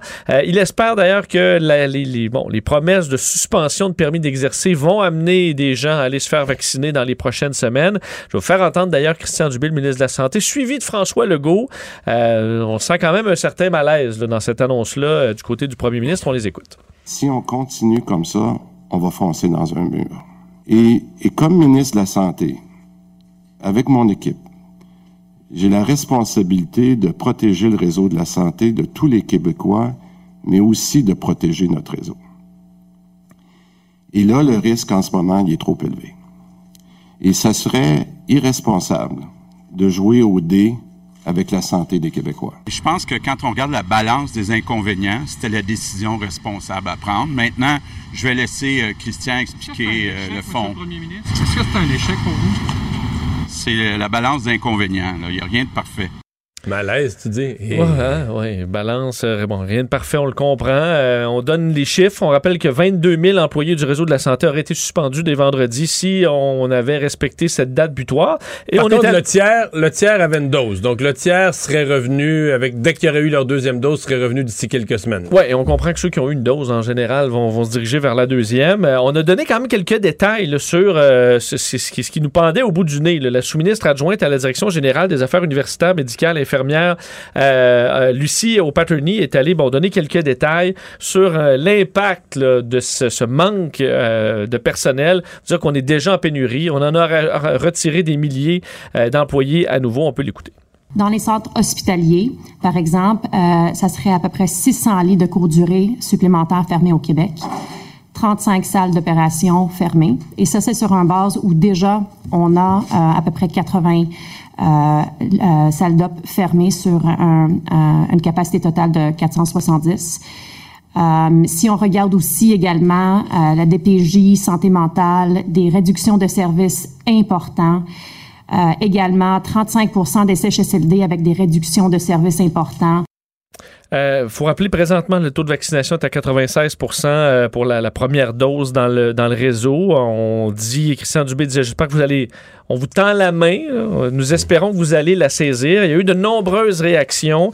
On sait que certains, euh, certaines personnes du milieu de la santé disaient effectivement, là, on aura de graves conséquences. Docteur Benoît euh, Eppel du CIUS de l'Estrie euh, s'inquiétait. Alors, il disait, oui, on s'en allait droit dans le mur. Il y a du soulagement chez les syndicats. On les a entendus dans les dernières semaines qui demandaient à ce qu'on reporte cette date. Euh, la présidente de la Fédération de la santé du Québec, affiliée à la CSQ, disait c'est une sage décision, ça aurait été terrible, ça aurait été catastrophique. C'était le discours de Claire Montour. Euh, du côté de Robert Comeau, de l'Alliance du personnel professionnel et technique de la santé et des services sociaux, on disait ça va donner le temps aux gens d'aller se faire vacciner. Dans les partis d'opposition aussi, on disait ben, c'est un échec pour le gouvernement. C'était le discours du Parti libéral de Québec solidaire également. Ouais, mais c'est un échec terrible pour le gouvernement parce que c'est peut-être vrai. là. En fait, c'est probablement vrai. Il faut écouter. Les, les gens, les gens du réseau aujourd'hui sont quand même soulagés. Là. Donc, ça donne l'impression, effectivement, que on, on allait faire du dommage au réseau de la santé. Mais quand le ministre dit le réseau va frapper un mur, donc lui, en freinant, là, il évite que le réseau frappe le mur. Bon, OK. Mais lui, politiquement, là, son bolide à lui, là, il a pris le clos. il a fait, le mur. Il a fait, oui, il a, pris- il a pris le clos, il a fait du tonneau, puis il a fini dans le mur. Peut-être pas le réseau, de- il a peut-être protégé le réseau de la santé qui est pas rentré dans le mur, mais lui, politiquement, est rentré dans le mur. Les dommages à la crédibilité du ministre sont épouvantables, à l'autorité du gouvernement. Parce que là, il faut bien voir qu'on a reporté d'un mois. Mais sincèrement, Vincent, qui croit à la date du 15 novembre maintenant? Là? Qui croit à une Ouais. date fixée par le même gouvernement? Surtout qu'il faut rappeler Christian Dubé questionné à savoir, OK, ben là, le 15 novembre, c'est-tu béton, là? C'est-tu béton? Et il a dit, ben, ce sera les mêmes critères Faudra que évaluer. le 15 octobre. Donc, on dit, OK, ben, c'est tout aussi flexible, finalement, que Donc, il y a que plus de, 15 il y a- y, essentiellement plus de vaccination obligatoire dans le réseau de la santé au Québec. En tout cas, je pense que, à moins qu'on nous euh, reconfirme, à mon avis, il faudrait que le premier ministre ou le ministre mette leur siège en jeu, là, carrément, disent, regarde, là, on met notre siège en jeu le 15 novembre, c'est vrai cette fois-ci. Sinon, on va tous comprendre que c'est une date comme ça, c'est un souhait, mais c'est plus, plus personne dans les médias. En tout cas, moi, je n'utiliserai plus l'expression une date butoir. Ça, c'en est plus une, c'est une, date. C'est une date mentionnée. Euh, donc, euh, pour moi, c'est ça qui est le, le- le gros enjeu. Une victoire, évidemment. Bon, pour le Parti québécois et les syndicats qui ont fait cette conférence de presse la semaine passée où ils demandaient exactement ça. Une victoire pour les anti-vaccins énorme. Et ça, ça m'amène à l'autre point. Euh, Est-ce que les 14 000 qui, ont, qui se sont entêtés à pas se faire vacciner, maintenant qu'ils ont em- remporté une telle victoire, vont partir vont aller se faire vacciner? Ouais. cette semaine? Je penserais pas. Hein? Je pense pas qu'on va voir ce nombre-là baisser beaucoup. Là. Non, non, non. Mais La, la pression est sur les syndicats, par exemple. Les syndicats qui ont remporté cette victoire, eux, ils ont, leur- c'est une victoire qui leur a coûté cher aux syndicats. Parce que dans l'opinion publique, ils sont sincèrement, ils sont plus montrables. Tu sais, des fois, tu gagnes, là. Mais tu gagnes, mais avec la honte publique, tu comprends? Et je pense que les syndicats ont gagné ce report-là. Mais ce que le public retient, c'est que les syndicats ont gagné pour leurs 3% de non-vaccinés ou leurs 4% ou leurs 5% de non-vaccinés. Alors, c'est une opprobre publique, à mon avis, de plusieurs mois que vont traîner les syndicats, qui pourront plus défendre leurs membres. Puis, moi, que la FIC vienne pas me parler de temps supplémentaire obligatoire, ça ne m'intéresse plus. Ce qu'ils ont à dire sur leurs membres, ça ne m'intéresse plus. Ils ont mené une bataille, ils ont gagné une grande bataille pour les non-vaccinés. Maintenant, il y a juste une chose qui m'intéresse, qu'est-ce qu'ils vont faire pour les convaincre d'aller se faire vacciner? Tout le reste de ces points de vue syndicaux n'intéresse plus le public. Le public leur en veut. Aujourd'hui, les syndicats sont, à mon avis, là, à leur plus bas de crédibilité. Malgré une victoire, ça peut avoir l'air, tu sais, tout le monde, le- leur- leurs membres non vaccinés vont les applaudir, vont, vont faire des feux d'artifice. Mais dans la population en général, les syndicats de la santé sont au plus bas là, ce soir. là. Mais est-ce que euh, Christian Dubé, ça fait combien de temps qu'il sait là, que le mur arrive? Est-ce qu'on a voulu jouer à T'es pas game en disant bon, on va se rendre nous le plus loin possible pour qu'il y ait le plus de gens qui se disent ben, je vais aller me faire vacciner et que dans l'exercice qui finalement bon, mène à pas une date butoir, mais a mené quand même des milliers de personnes à Ouais. aller se faire vacciner? Mais sincèrement, je pense pas. Je sais qu'il y a des gens qui pensent ça, qui se disent bon, ben là, il a bluffé le plus longtemps possible pour convaincre les gens d'aller se faire vacciner. Euh, non, écoute, les, les- en fin de semaine passée, là, les gens, les PDG des CIS et des CIUS là, ont travaillé, faisaient vraiment des scénarios euh, pour la réorganisation des services. Euh, quand il s'est présenté euh, mardi matin, après le long week-end, Christian Dubé, dans sa tête, on y allait de l'avant. Et il a comme. Il a, il a vraiment pogné un mur. Qu'il a vu les scénarios, l'ampleur des fermetures, il a vraiment ce que ça représentait concrètement. Puis il y a un point où il s'est dit on peut pas là. Quitte à perdre la face, quitte à politiquement manger une volée, quitte à être la risée du Québec, on, on peut pas. Je pense, qu'il y a vraiment un choix où euh, il s'est dit on. Les dommages, les conséquences vont être trop grandes. Et si dans un mois, les cas sont encore stables ou en baisse, est-ce que finalement ce combat-là, on va dire bon, il vaut, On il oublie vaut, il ça. vaut plus la peine? Non, moi, c'est pour ça que l'obligation vaccinale dans le réseau de la santé, pour l'instant, ça n'existe plus en ce qui me concerne. La date du 15 novembre, c'est une date, là. C'est une date Et- mentionnée, mais c'est rien. C'est pas une date butoir. Est-ce que Justin Trudeau, lui, va aller de l'avant? Ben là, c'est sa question que ça soulève. Parce que si Justin Trudeau lui reste ferme avec la vaccination obligatoire pour le personnel, euh, de- tout le personnel des agences fédérales, du gouvernement fédéral, les fonctionnaires de. Ben, tu vas avoir. euh, Tu pourras plus travailler au gouvernement fédéral, aux services frontaliers, à- aux douanes, à la, la- la- à- au rapport d'impôts. Tu pourras plus travailler nulle part dans le gouvernement fédéral non vacciné, alors que tu pourrais travailler dans une unité de, de cancer, dans un bloc opératoire du réseau de santé Ouais. québécois non, vac- euh, vaccinés. C'est incroyable. Euh, faisons justement le bilan des cas aujourd'hui, 512, euh, qui nous montre, là, on est euh, pas mal sur un plateau. euh, si on se fie aux derniers chiffres, la semaine dernière, c'était 506, on est à 512. Donc là, on sent que cette baisse est un peu terminée. 7 décès, euh, là, au bilan, quand même, aujourd'hui, 7 personnes de plus hospitalisées, plus 3 aux soins intensifs. Alors, une moins bonne journée au niveau des chiffres pour le Québec, contrairement à en Ontario. En Ontario, on est à 306 cas euh, aujourd'hui, 12 décès par contre, mais 306, là, on voit que de leur côté, la baisse s'est poursuivie. Euh, Mais on- au Québec, ça baisse vrai. Ça fait quelques jours que je le note, ça baisse plus. Là. On est en- sur un plateau. Puis Euh, on reste pas sur un plateau. Soit que ça repart à baisser, Mais l'année passée, on était sur un plateau pendant une semaine, puis ça a été la, la- la- troisième vague qui a suivi la deuxième vague sans répit. Ça a reparti en montant. là. On était sur un... Tu sais, quand M. Legault avait annoncé on va pouvoir fêter Noël au mois de novembre, on pensait qu'on était sur un plateau rassurant, puis ça a reparti en montant. Parce que la question de la météo qui m'inquiète un peu parce qu'on a vécu, écoute, on est en- encore euh, jusqu'à aujourd'hui toujours dehors, en là. été. Là, est-ce que On de- vit la semaine prochaine, on va avoir des températures de saison? là? Est-ce que là, on verra un effet du fait qu'on va rentrer à l'intérieur? Euh, on verra dans les chiffres, mais en Ontario, du moins, les, euh, les nouvelles sont meilleures. On était à 574 en moyenne en, sur une semaine. On est descendu à 500. Je parlais de cette euh, attaque euh, horrible en Norvège dont on n'a pas encore tous les détails, mais c'est survenu euh, au sud-est de la Norvège, dans une petite ville, Konsberg, c'est à 85 km à l'ouest d'Oslo, où vers 6h15 heure locale aujourd'hui, un homme armé d'un arc et de flèches s'est mis à tirer vers des citoyens, semble, ce qu'on comprend là, au hasard, et il aurait fait plusieurs victimes. On n'a pas un nombre encore de victimes, mais plusieurs victimes blessées et décédées. Ça a été confirmé par les responsables de la police locale. On parle d'un homme seul, euh, au motif pour l'instant inconnu, mais qui a été arrêté. Euh, donc, euh, présentement détenu, euh, questionné par les policiers. Les, euh, L'attaque est survenue à plusieurs endroits dans la ville. Je pense qu'on a eu pris du temps avant de le localiser, avant d'avoir, euh, donc, être capable de mettre la main au collet de cette personne-là. Plusieurs témoins sur une grande partie du centre-ville. Bon, c'est pas énorme, euh, ce, ce centre-ville de Non, ville là. De 24 000 habitants, donc c'est vraiment, ça doit être la.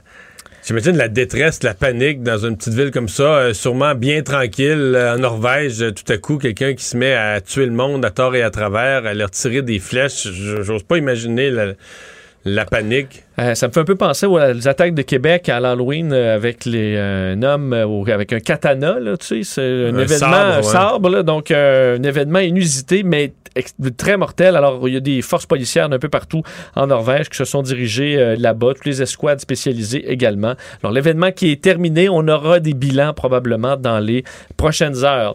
Parlant de violence, Montréal a vraiment été victime d'une série noire dans les dernières heures, les derniers jours. Trois actes euh, de violence armée à Montréal. Et là, le bon, dernier événement en date est survenu en plein jour. Une autre tentative de meurtre euh, au beau milieu de l'heure du dîner. Un homme atteint par balle alors qu'il cir- circulait sur la voie de service de l'autoroute 40 dans le secteur Saint-Léonard à Montréal. On a un peu plus de détails. Un homme qui aurait des liens, selon nos collègues de TVA Nouvelle, LCN, là, et du bureau d'enquête, des liens avec les Hells Angels.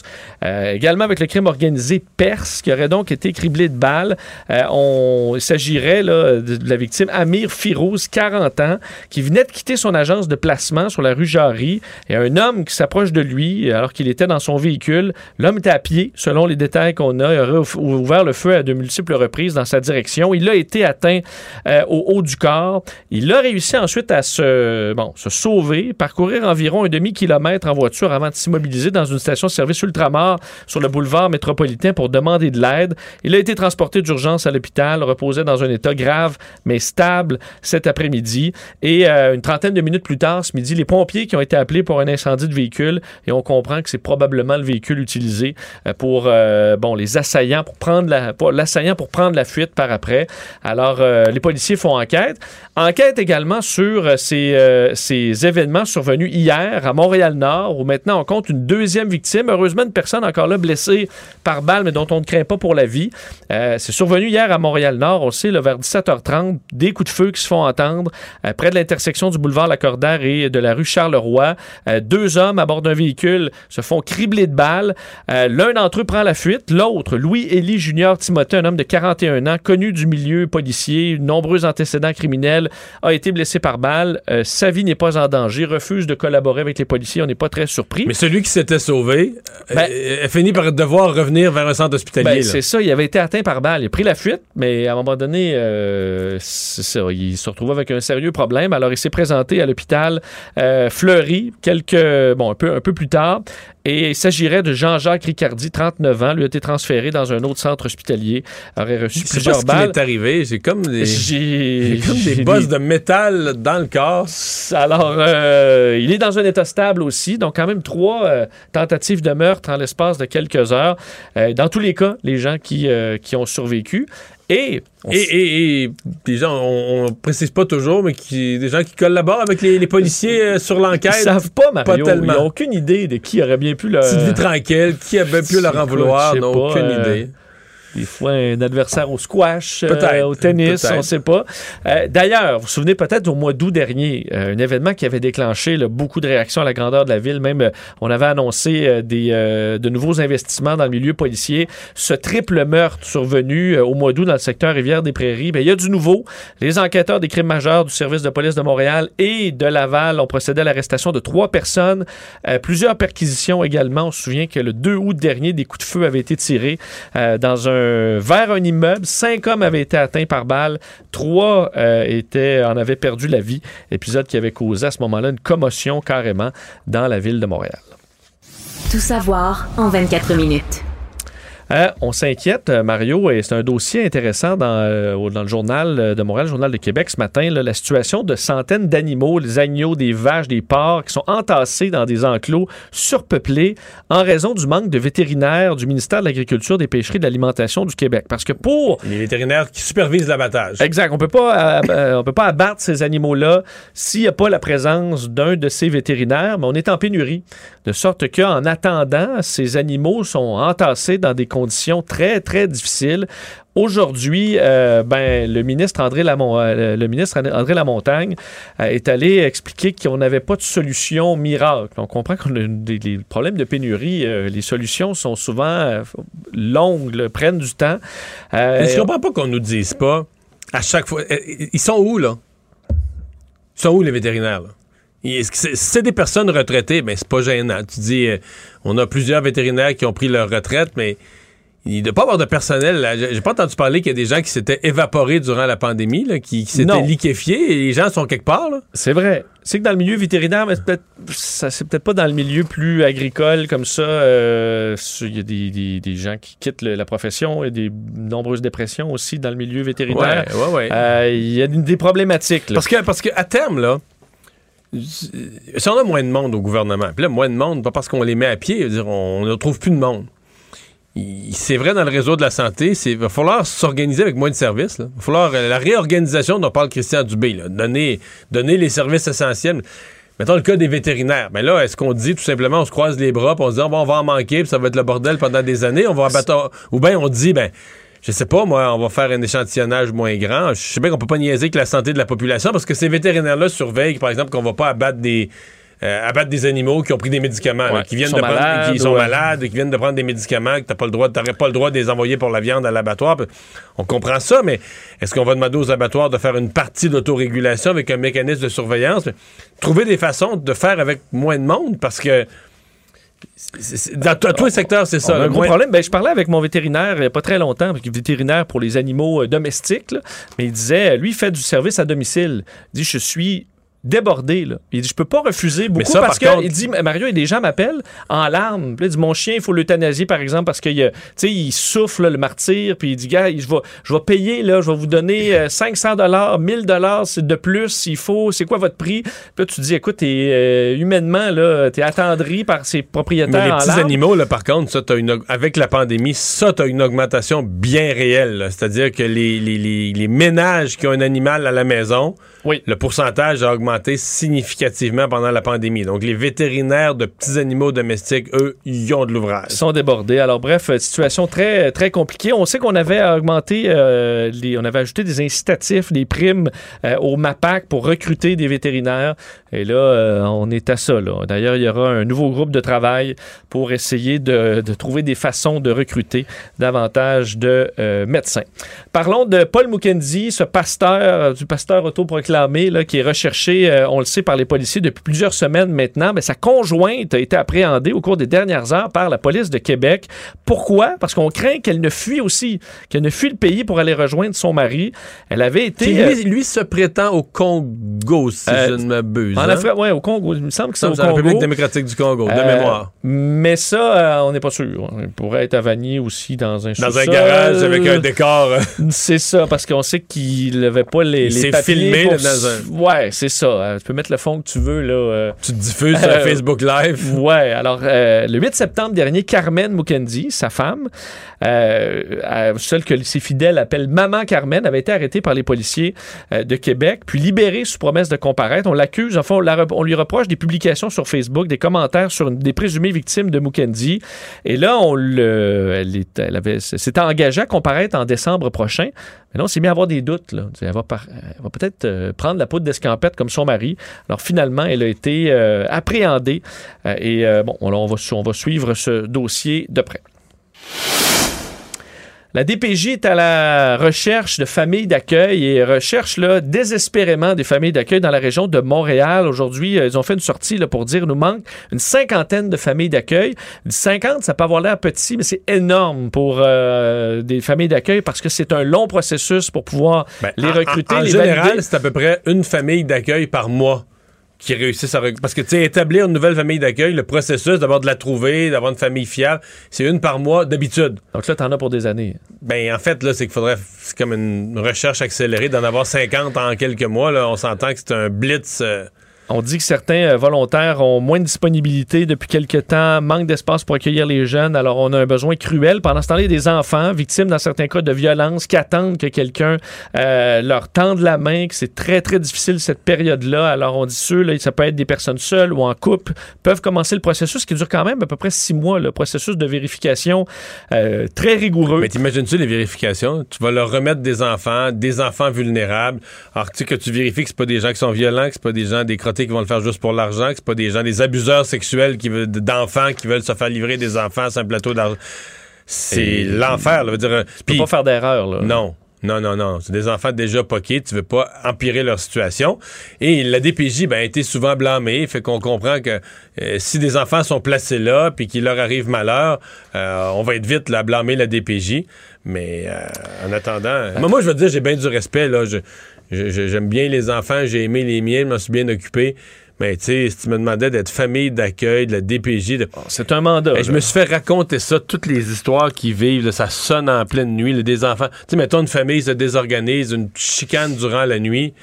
Il faut placer les enfants. là. Tu te réveilles à 2 heures du matin, on t'amène un petit, un petit bambin de 3 ans, tout endormi. Le lendemain matin, il se réveille, il est dans une maison qu'il connaît pas. Toi, faut que tu. Ouais.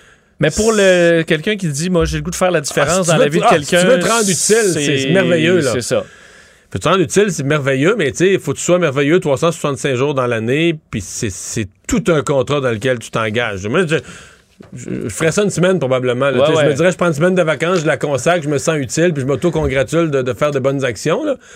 Mais la 365e journée de l'année, un dimanche matin, que t'as mal dormi, puis là, les enfants, tu sais, c'est quelque chose. Des enfants qui sont tourmentés eux-mêmes, qui ont vécu toutes sortes de drames. Grand respect, tout- tout- euh, oui, grand, grand, grand respect. Puis il en faut, là. Je veux pas vous décourager, mais.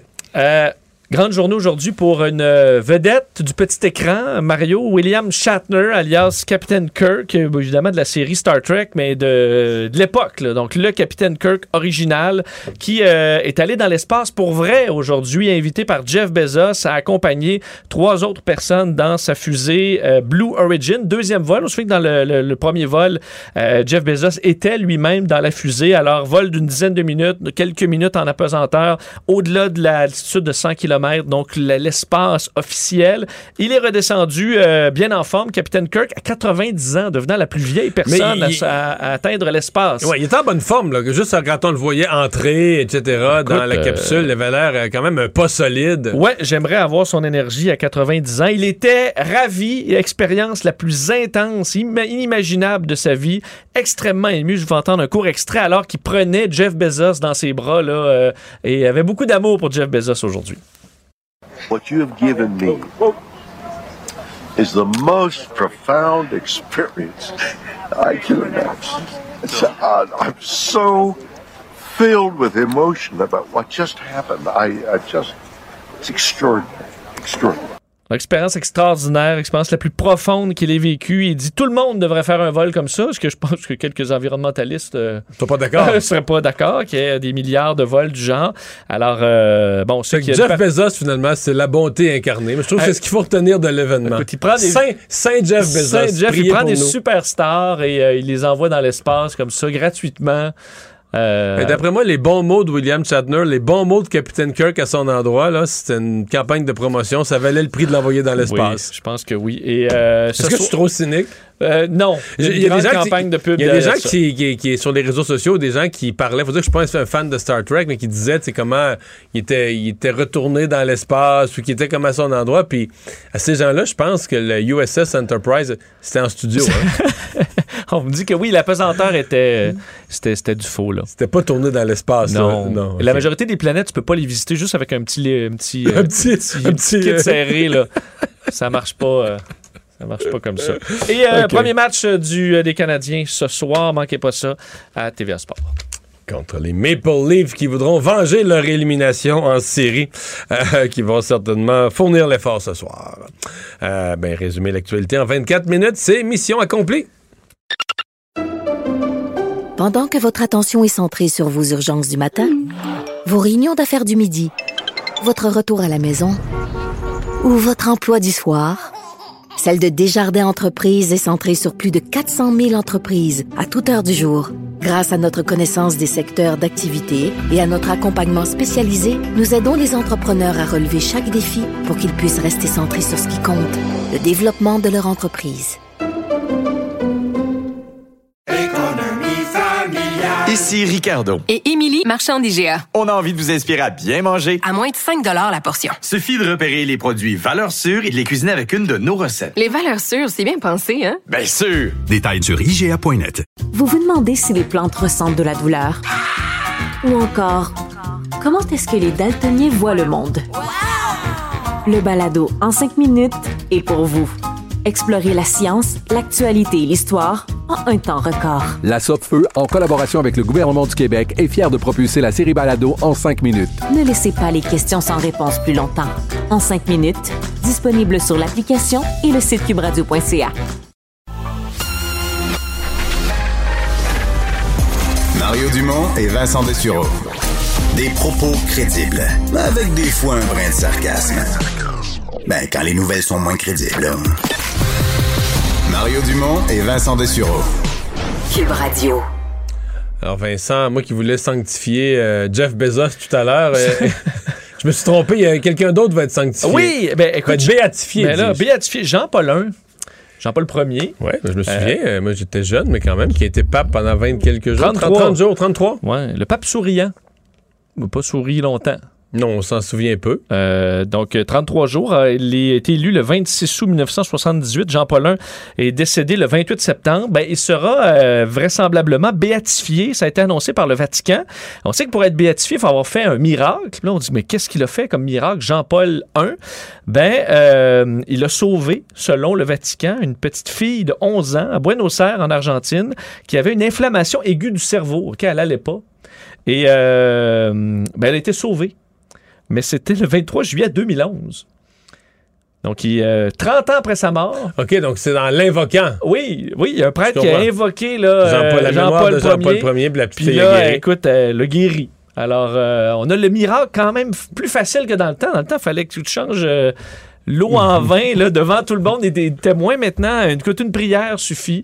Bon. Euh, mais euh, il sera béatifié. Alors, on essaie d'amener de nouveaux Je saints. pensais que euh, c'était automatique. Je connais peut-être pas mon droit canon. Je pensais que c'était automatique que tous les papes finissaient béatifiés à un moment euh, ou à un autre. Et euh, petite nouvelle aussi sur les tests rapides euh, qui vont euh, être élargis. Leur utilisation va être élargie. Ça va faire plaisir à bien du monde à Montréal. Ouais, tous les élèves d'une classe où un cas positif de COVID-19 est détecté euh, devront subir un test de dépistage rapide. Donc, ça touche pour l'instant trois quartiers de Montréal. Euh, alors, ce sera euh, donc dès qu'il y a un cas positif, tout le reste de la classe va être dépisté avec un test du genre. Moi, il me semble que c'est logique. Oui. Ça fait tout à fait du sens. Oui. Si on a les tests, pourquoi ne pas les utiliser sur toute la classe? C'est ma logique, en tout cas. Emmanuel Latraverse. J'ai pas de problème philosophique avec ça. Mario Dumont. Est-ce que je peux me permettre une autre réflexion? La rencontre. Ça passe comme une lettre à la poste. Il se retrouve à enfoncer des portes ouvertes. là. La rencontre La Traverse. Dumont. Emmanuel Latraverse euh, se joint à Mario Dumont et moi. Bonjour, Emmanuel. Bonjour. Bonjour. Euh, généralement, en fait, la- l'actualité peut vous surprendre, même vous, Emmanuel et, euh, et Mario. Je pense qu'aujourd'hui. Mais c'est vrai. euh, hein? C'est c'est vrai quand même, Emmanuel. Généralement, moi, je, je- je fais deux heures de, de direct par jour. On présente souvent des conférences de presse. Puis on connaît pas toujours le contenu détaillé, là, mais là, généralement, on sait un peu de quoi ça va parler. C'est convoqué. On a parlé aux gens des entourages. C'est rare là, que je présente. Moi, on dit on va à une conférence de presse pour avoir les détails du plan de contingence. Puis c'est pas ça pantoute, c'est exactement le contraire. Le ministre Dubé annonce qu'il n'y a pas de plan de contingence parce qu'il n'y a pas de date du 15 octobre qui va être respectée. On saute ça d'un mois. Moi, la mâchoire, c'est rare que la mâchoire me décroche pendant que je présente un une coup de tonnerre. conférence. Ouais, un coup de tonnerre. Mais c'est révélateur de l'ampleur de Du virage, la défaite et ouais. de la déconfiture du gouvernement. Euh, Ouais, ouais, ouais, si on s'attendait, nous, comme analystes et etc., à ce que le gouvernement présente un plan de contingence, il faut-il rappeler que hier, le ministre était ferme comme le roc en disant on ne bougera pas sur la date et qu'objectivement, le fait que le gouvernement se dirige vers un mur, qu'il y a trop de personnes pas vaccinées dans le système, euh, c'est pas nouveau, là, les amis. Ça fait au moins deux semaines que le débat fait rage à l'Assemblée nationale. Paul Saint-Pierre Plamondon, on en parlait la semaine dernière, demandait un report. On a posé la question mille fois au ministre, comment vous allez faire, etc. Non, non, non, non. Et moi, c'est ça qui, euh, qui m'inquiète sur le réseau de la santé, objectivement. C'est de deux choses l'une. Soit le gouvernement et le ministre, le ministre en particulier, a géré cette affaire-là avec des œillères, en mettant, en disant, je vais pousser la machine jusqu'au bout, puis ça va marcher, ça va marcher, ça va marcher, ça va marcher. Ou il n'y avait pas l'information pour prendre des décisions et donner des signaux éclairés. Et donc, ce qu'on en comprend, c'est assez récent qu'on se rend compte de l'impact de l'absence de ce personnel-là dans le réseau et du coût que ça représenterait de faire subir à tant de CHSLD des pénuries de personnel à la hauteur de la première vague. Et moi, je me dis, excuse-moi, là. Donc, ça se fait que quand le gouvernement a lancé un ultimatum, il l'a lancé à l'aveugle. C'est ça qui est surprenant. Ouais, parce Et c'est ça qui me fait dire que finalement, le ministre est allé à la guerre avec un tire-poids, là. Oui, parce qu'Emmanuel et Mario, euh, euh, il y a- il y a trois heures, là, Christian Dubé tweetait euh, bon, euh, ce tableau et publié un tableau. là. ce tableau Ouais. représente la fragilité de notre réseau de la santé. Déjà avant la vaccination obligatoire, nous sommes en pénurie de main-d'œuvre. Le 15 octobre, avec 22 000 personnes de moins, ça aurait eu d'énormes conséquences sur les services de santé offerts aux Québécois. Mais plusieurs vont dire oui, mais ça, il n'y a rien de nouveau là-dedans. Est-ce que le ministre vient de s'en rendre compte, s'en est rendu compte dans le courant de la nuit? c'est un, choc là, terrible. C'est-à-dire que le- pour le gouvernement, il y a un coup sur la crédibilité en termes de- de- d'organisation. Mais il y a un coup aussi sur l'autorité. Ça, moi, c'est ce qui est sans précédent là, depuis euh, mars 2020. Parce que, tu sais, quand M. Legault a annulé Noël, il y a des gens qui étaient bien choqués. Mais, tu sais, moi, comme analyste, j'étais pas... Je, je trouvais que c'était une imprudence d'avoir été trop vite à vouloir faire plaisir au monde. On va pouvoir faire, faire fêter Noël. Finalement, on pouvait plus. Mais au fond de moi, je trouvais plus ça drôle. Alors que là, je trouve rien de drôle. Moi, je, suis euh, ulcéré. là. J'en reviens juste pas de voir le gouvernement, à un moment aussi critique, perdre son autorité, euh, de voir une victoire des anti-vaccins. Puis, euh, sincèrement, la date, pour moi, la date du 15 novembre n'existe plus. Donc, moi, aujourd'hui, la nouvelle que je commande, c'est pas le report d'un mois. C'est l'annulation de l'obligation vaccinale. En ce qui me concerne, il n'existe pas une telle chose que la date du 15 novembre. Il n'y a personne d'autre qui va aller se faire vacciner dans le. Les gens qui, ont, qui, célèbrent, qui vont faire des feux d'artifice ce soir parce qu'ils ont gagné les anti-vaccins. Ils vont pas aller se faire vacciner après-demain. Voyons donc. Moi, ce qui me le sert, euh, parce qu'on est tous ulcérés, je pense, aujourd'hui, c'est cette idée que, euh, tous les Québécois, là, nous, on les a respecté, les règles. On n'a pas fêté Noël l'an dernier. C'était pas le fun. On s'est tapé un couvre-feu. On n'a pas vu nos proches. Les confinements, les fermetures d'écoles, Kitty, Kata, les règles, le 2 mètres.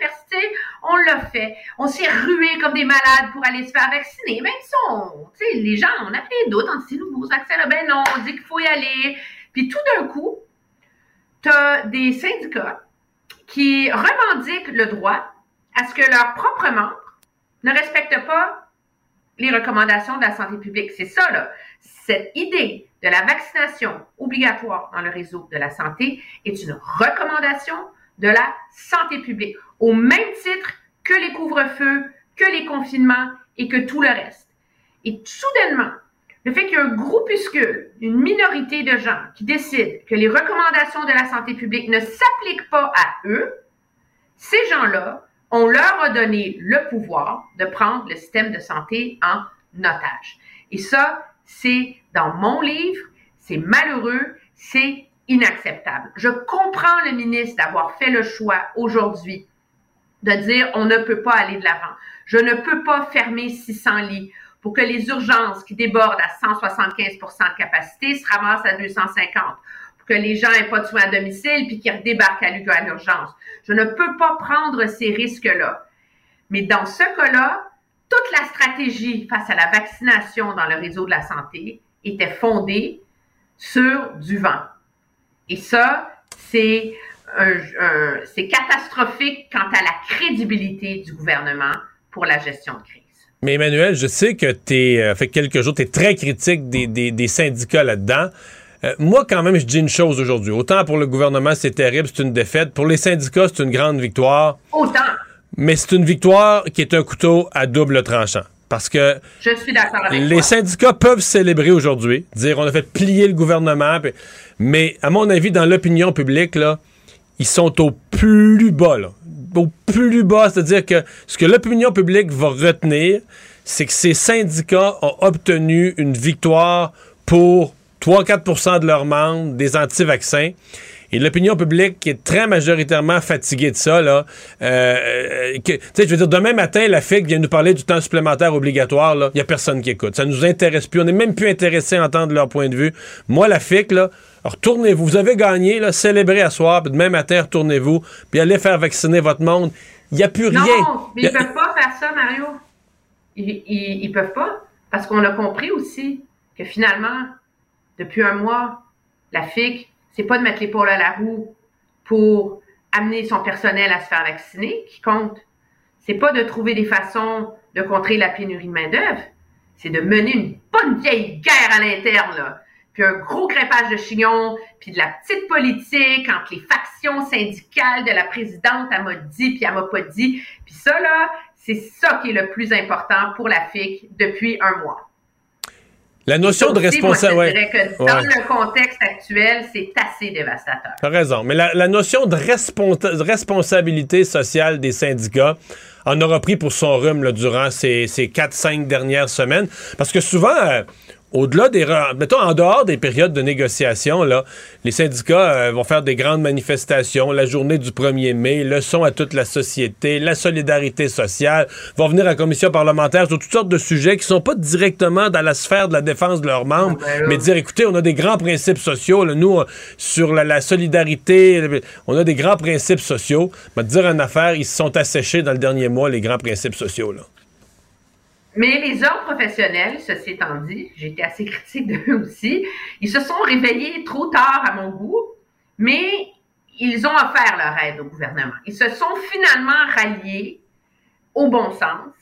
Et la réalité, je crois, c'est que le gouvernement mise sur le fait que maintenant que le message est clair, qu'il n'y a pas de plan B pour les pharmaciens, il n'y a pas de plan B pour les infirmières, il n'y a pas de plan B pour les auxiliaires, euh, que ça aussi, ça va en refroidir plusieurs qui vont finir par aller se faire vacciner. C'est ce qu'on a observé auprès des médecins à partir du moment où le Collège des médecins a décidé qu'on suspendait le droit de pratique.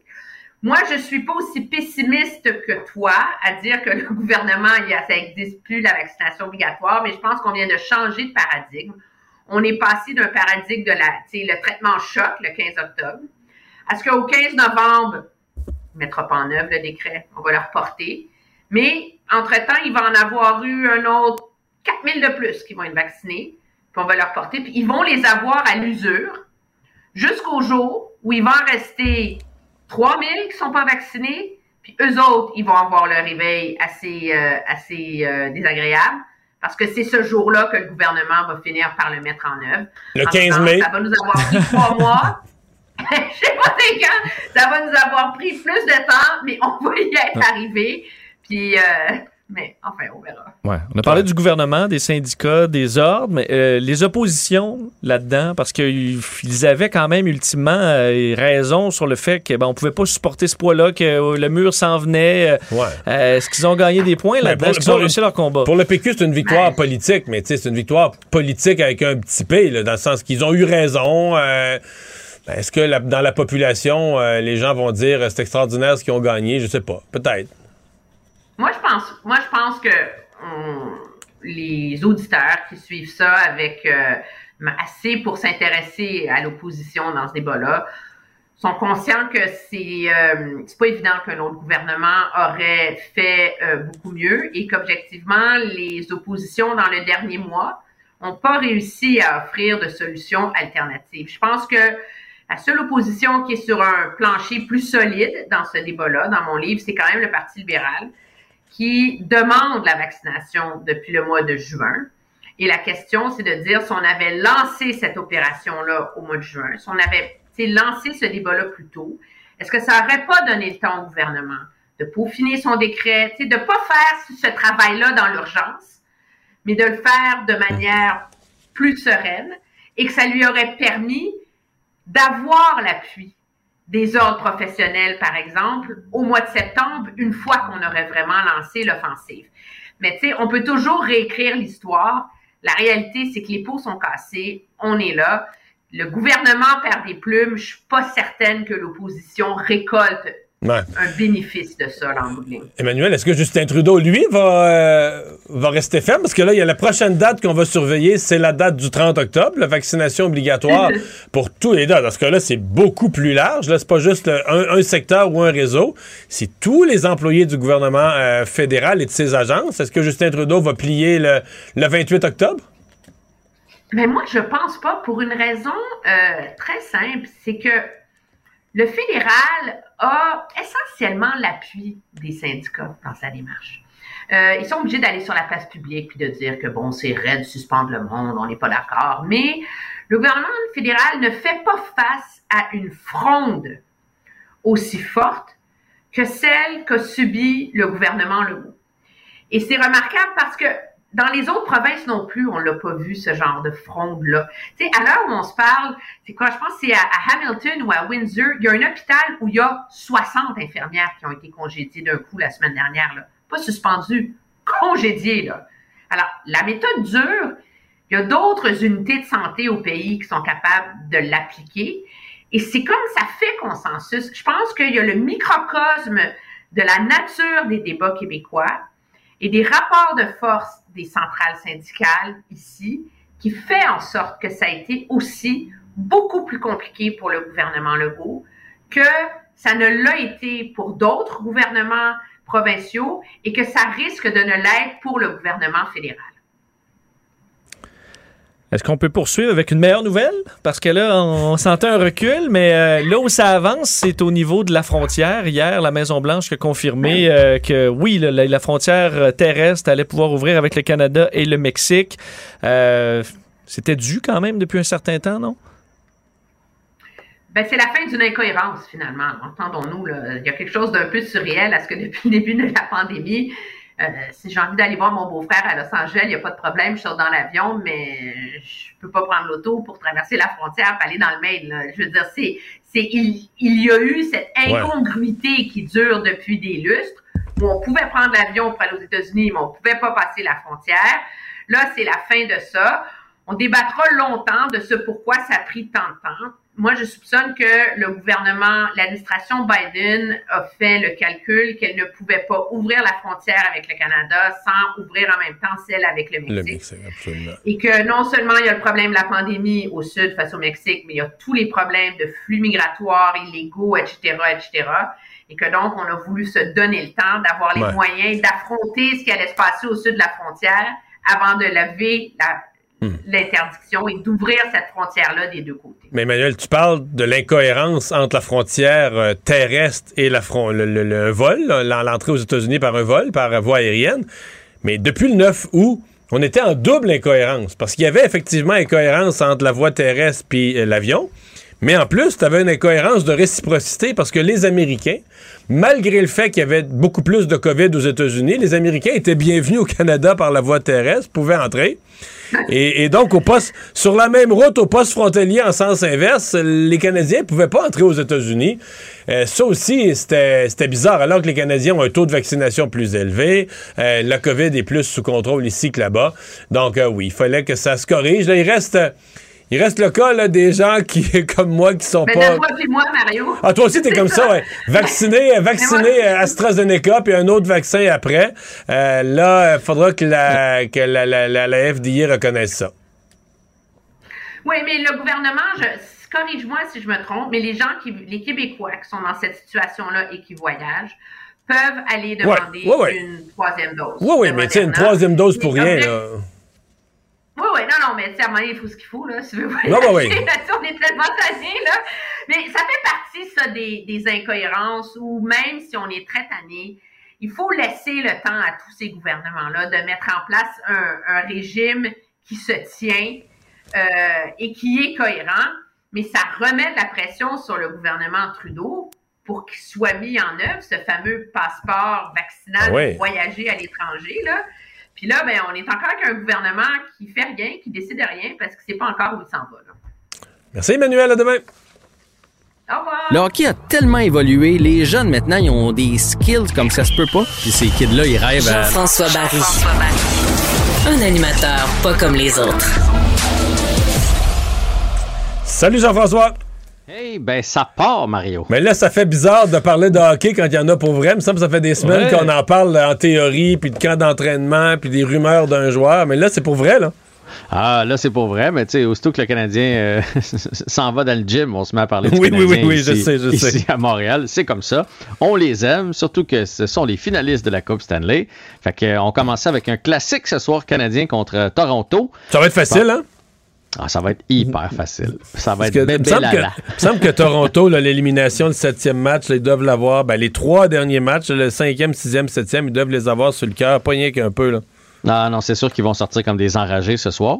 En même temps, euh, je préparais tantôt ma chronique, puis je, je regardais les Maple Leafs, et à mon avis, ils ont perdu des plumes quand même pendant la saison morte. Ils ont perdu Zach Hyman. Je sais pas si tu te souviens de Zach Hyman, que moi, je trouvais vraiment très, très Oui. bon. Il jouait souvent avec Matthews et Marner. C'était le gars qui faisait la sale job un peu, là, qui allait se mettre le, le nez dans le trafic en avant du filet, récupérer les rondelles dans les coins.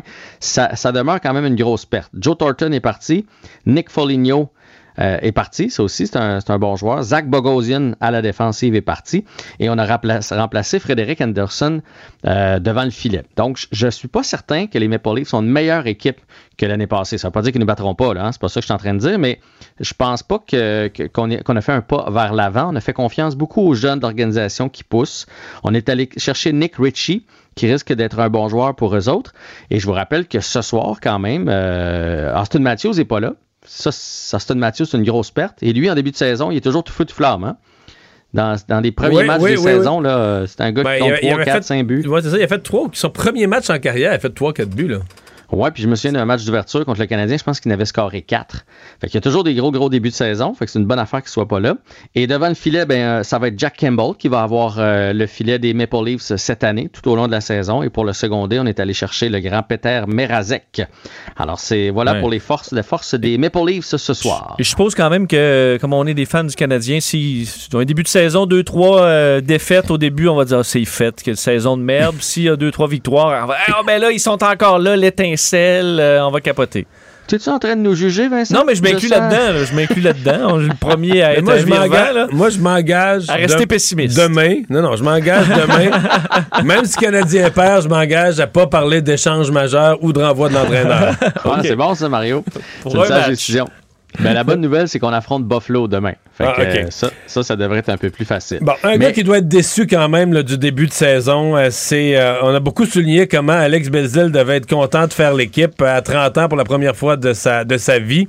Mais Ryan Peeling, c'est moins drôle. Ryan Paling, c'est moins drôle. En même temps, aujourd'hui, on a entendu les commentaires de tout le monde. Tout le monde nous a rappelé de ne pas capoter, qui est encore jeune. Prenons l'exemple de Jake Evans, qui s'est pointé dans la Ligue nationale à 24-25 ans. Donc, il y a du temps encore pour Paling. Euh, Dominique Ducharme a dit du propre aveu de Paling, aurait voulu faire mieux. Donc, au moins, c'est pas un. il y a eu des problèmes, on dirait, de, manque de volonté, euh, pas, pas entraîné adéquatement. Il y a eu toutes sortes d'affaires sur son sujet. Là, on n'a pas entendu ça aujourd'hui. Il s'est pointé euh, euh, prêt pour le camp. Malheureusement, ça n'a pas fonctionné pour lui. On l'a retourné à Laval ce matin. Honnêtement, c'est une décision qui est quand même facile à comprendre. Oui, Belzile a peut-être euh, déployé plus d'énergie, mais c'est aussi une décision d'organisation. Belzile, il y a 30 ans, euh, ça, va, ça va demeurer un plaster. Tu sais, il va aller là où quand il y a des trous à boucher pour le Canadien, puis quand ça fera plus, on va le retourner en bas, puis dans 2-3 ans, il n'y a personne dans l'organisation du Canadien qui se dit On a gaspillé Belzile, là. Ouais, ou, ou, euh, d'après moi, Belzile va faire partie de notre formation. Puis ça y enlève rien, là, c'est une très belle carrière, je suis pas en train de le, déni- de le dénigrer, mais Ryan Paling doit toucher à la glace. On vient de le retourner à Laval. Aujourd'hui, ils, ils ont sorti les trios. Il était le premier centre du premier trio. Ce que le Canadien souhaite, c'est évidemment qu'il continue de se développer, qu'il retrouve sa confiance et que peut-être cette saison-ci, qu'il remonte dans le grand club. ou Quand on dit qu'il retrouve sa prochaines. confiance, on parle de celle qu'il y avait il y a deux ou trois ans, dans le dernier match de la saison contre Toronto, là, quand il avait compté trois ou quatre buts. Mais il y a eu de la confiance pendant un match dans sa vie. là. C'est pas beaucoup. Oui, mais en fait, toute cette saison-là, quand même, je veux dire, il a quand même terminé premier compteur du championnat mondial junior. Tu tu fais pas ça par accident quand même. Là. Tu sais, C'est pas, c'est pas tu as eu un gros match, c'est, c'est quand même un tournoi sur deux semaines. Cette année-là, il a été très bon dans son équipe euh, de collège américain. Puis l'an passé, avec le Rocket de Laval, c'est lui qui a été le, meilleur attaquant de l'équipe. C'est lui qui a fini le premier pointeur. Fait que pourquoi il, il s'est présenté aussi flat lors du camp, ça, je peux pas répondre. Est-ce qu'il s'est mis trop de pression? Est-ce que ça s'est juste mis à mal tourner pour lui? J'en ai aucune idée, mais tout ça pour dire que je crois pas que le Canadien a lancé la serviette dans son cas. Bon, avez-vous des prédictions pour la saison euh, qui s'amorce? Ben, moi, je, je, je, je m'en suis pas caché depuis le début. Je pense que le Canadien est plus faible que l'an passé. Plus faible dans le filet, de loin, parce que Carey Price n'est pas là, là. Je veux dire, Jake Allen, Ouais. ça va faire son temps. Puis Montembeau comme deuxième, euh, j'ai rien contre le kid, mais on n'est pas dans le même duo que l'année passée. Plus faible à la défensive, parce qu'on a perdu euh, Shea Weber, entre autres. Là, quand on pense que ce soir, Kulak, Petrie, euh, après ça, on a Cherrott et Savard. Et sur la dernière paire, Romanoff et euh, Wideman. là. Romanoff et Wideman, j'ai déjà peur. Et euh, on est plus fort à l'attaque. La bonne nouvelle, c'est qu'on va avoir une équipe offensive, particulièrement sur l'avantage numérique. Alors moi, je ne mets pas le Canadien en série et je mets pas neuvième. là. Je les mets pas en série par au moins, au moins 5 points. Genre de saison lendemain de veille euh, d'après euh, finale. Wa- Wake up call. Ouais. C'est rare que je suis moins pessimiste que toi. Moi, j'ai l'impression qu'ils vont se battre. Ils vont se battre pour les séries jusqu'à la fin, puis que au dernier match de la saison, on va être sur le bout de notre chaise pour savoir ils font les séries ou ils les font pas. Ah ouais, hein? Ouais. Mais pour moi, c'est parce que dans notre division, c'est tellement fort. Les Panthers sont en avant de nous, Tampa Bay est en avant de nous, Toronto est en avant de nous, puis Boston est en avant de nous. Puis il y a juste trois équipes qui font série. Puis Ouais. Le quatrième, il faut que ça soit une équipe repêchée. Fait que déjà, on est mal parti. Puis de l'autre côté, t'as la Caroline, les Islanders, Washington, Philadelphie, Rangers, puis Pittsburgh. Ouh, bonne chance pour te tailler une place. C'est plus ça qui me fait peur. Ouais, je pense que je parlais à travers mon chapeau. Mais hey, je le souhaite, tu l'as dit, là, c'est plus le fun. Puis, puis au moins, quand on va payer nos billets pour aller au Centre Bell, on va avoir des Cofield, des Suzuki, euh, sur l'avantage numérique, Hoffman. euh, on va avoir, on va avoir des bons joueurs, mais il faudrait pas que, je sais pas moi, Jeff Petrie se blesse ce soir parce que là, on est terminatos. On est à pas grand-chose de, de, de mettre la, la- la pancarte devant la porte. Avant. Bon, ben on va surveiller ça. On va commencer par un match euh, ce soir. On va regarder ça. Un bon petit sac de chips, euh, puis euh, peut-être même une bière. Hey, à demain, Jean-François. À demain. Pendant que votre attention est centrée sur cette voix qui vous parle ici, ou encore là, tout près ici, très loin là-bas, Celle de Desjardins Entreprises est centrée sur plus de 400 000 entreprises partout autour de vous. Depuis plus de 120 ans, nos équipes dédiées accompagnent les entrepreneurs d'ici à chaque étape pour qu'ils puissent rester centrés sur ce qui compte, la croissance de leur entreprise.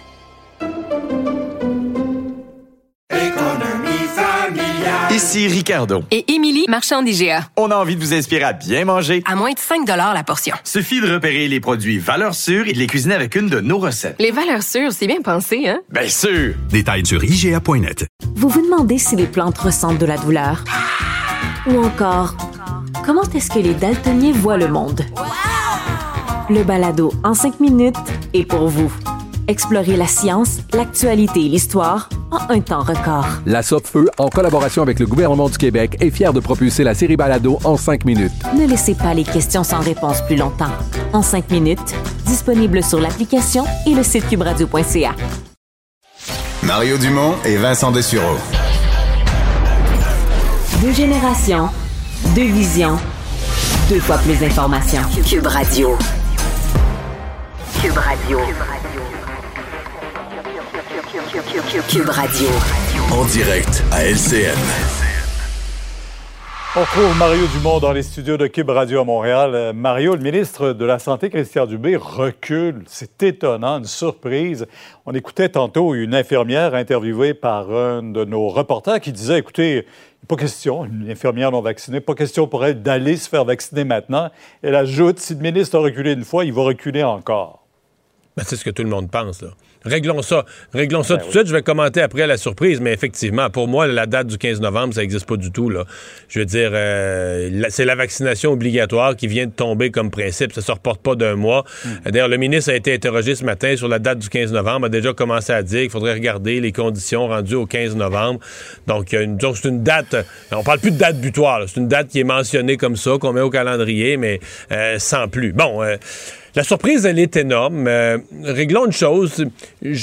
Moi, j'ai été renversé, sincèrement, déçu aussi. Je suis pas fou, j'entends bien que dans le réseau de la santé, il y a un soulagement. Les, gens, avaient l'impression que on, on allait taper un mur, qu'on allait avoir de la misère avec moins de personnel à donner les services. Donc j'entends ça, que sur le terrain, les gens sentent qu'on a évité la catastrophe. Mais politiquement, Peut-être que le ministre dit, c'est les mots qu'ils ont employés, le réseau allait frapper un mur. Puis là, lui a évité que le réseau frappe un mur. Mais politiquement, le ministre de la Santé et le gouvernement euh, Legault a, a quand même rentré dans le mur. là. Leur bolide, leur bolide Ah, ben est oui. Tout, cabossé, là, à soir. là. Euh, mais, pas mais- un peu, mais là. quand le ministre nous, ouais, mais quand le ministre nous disait aussi depuis un mois, c'est une réorganisation dont on a besoin dans le réseau de la santé. On s'attendait à ce que son plan de contingence ce soit un peu le début de cette réorganisation-là. Ça semble être beaucoup plus compliqué.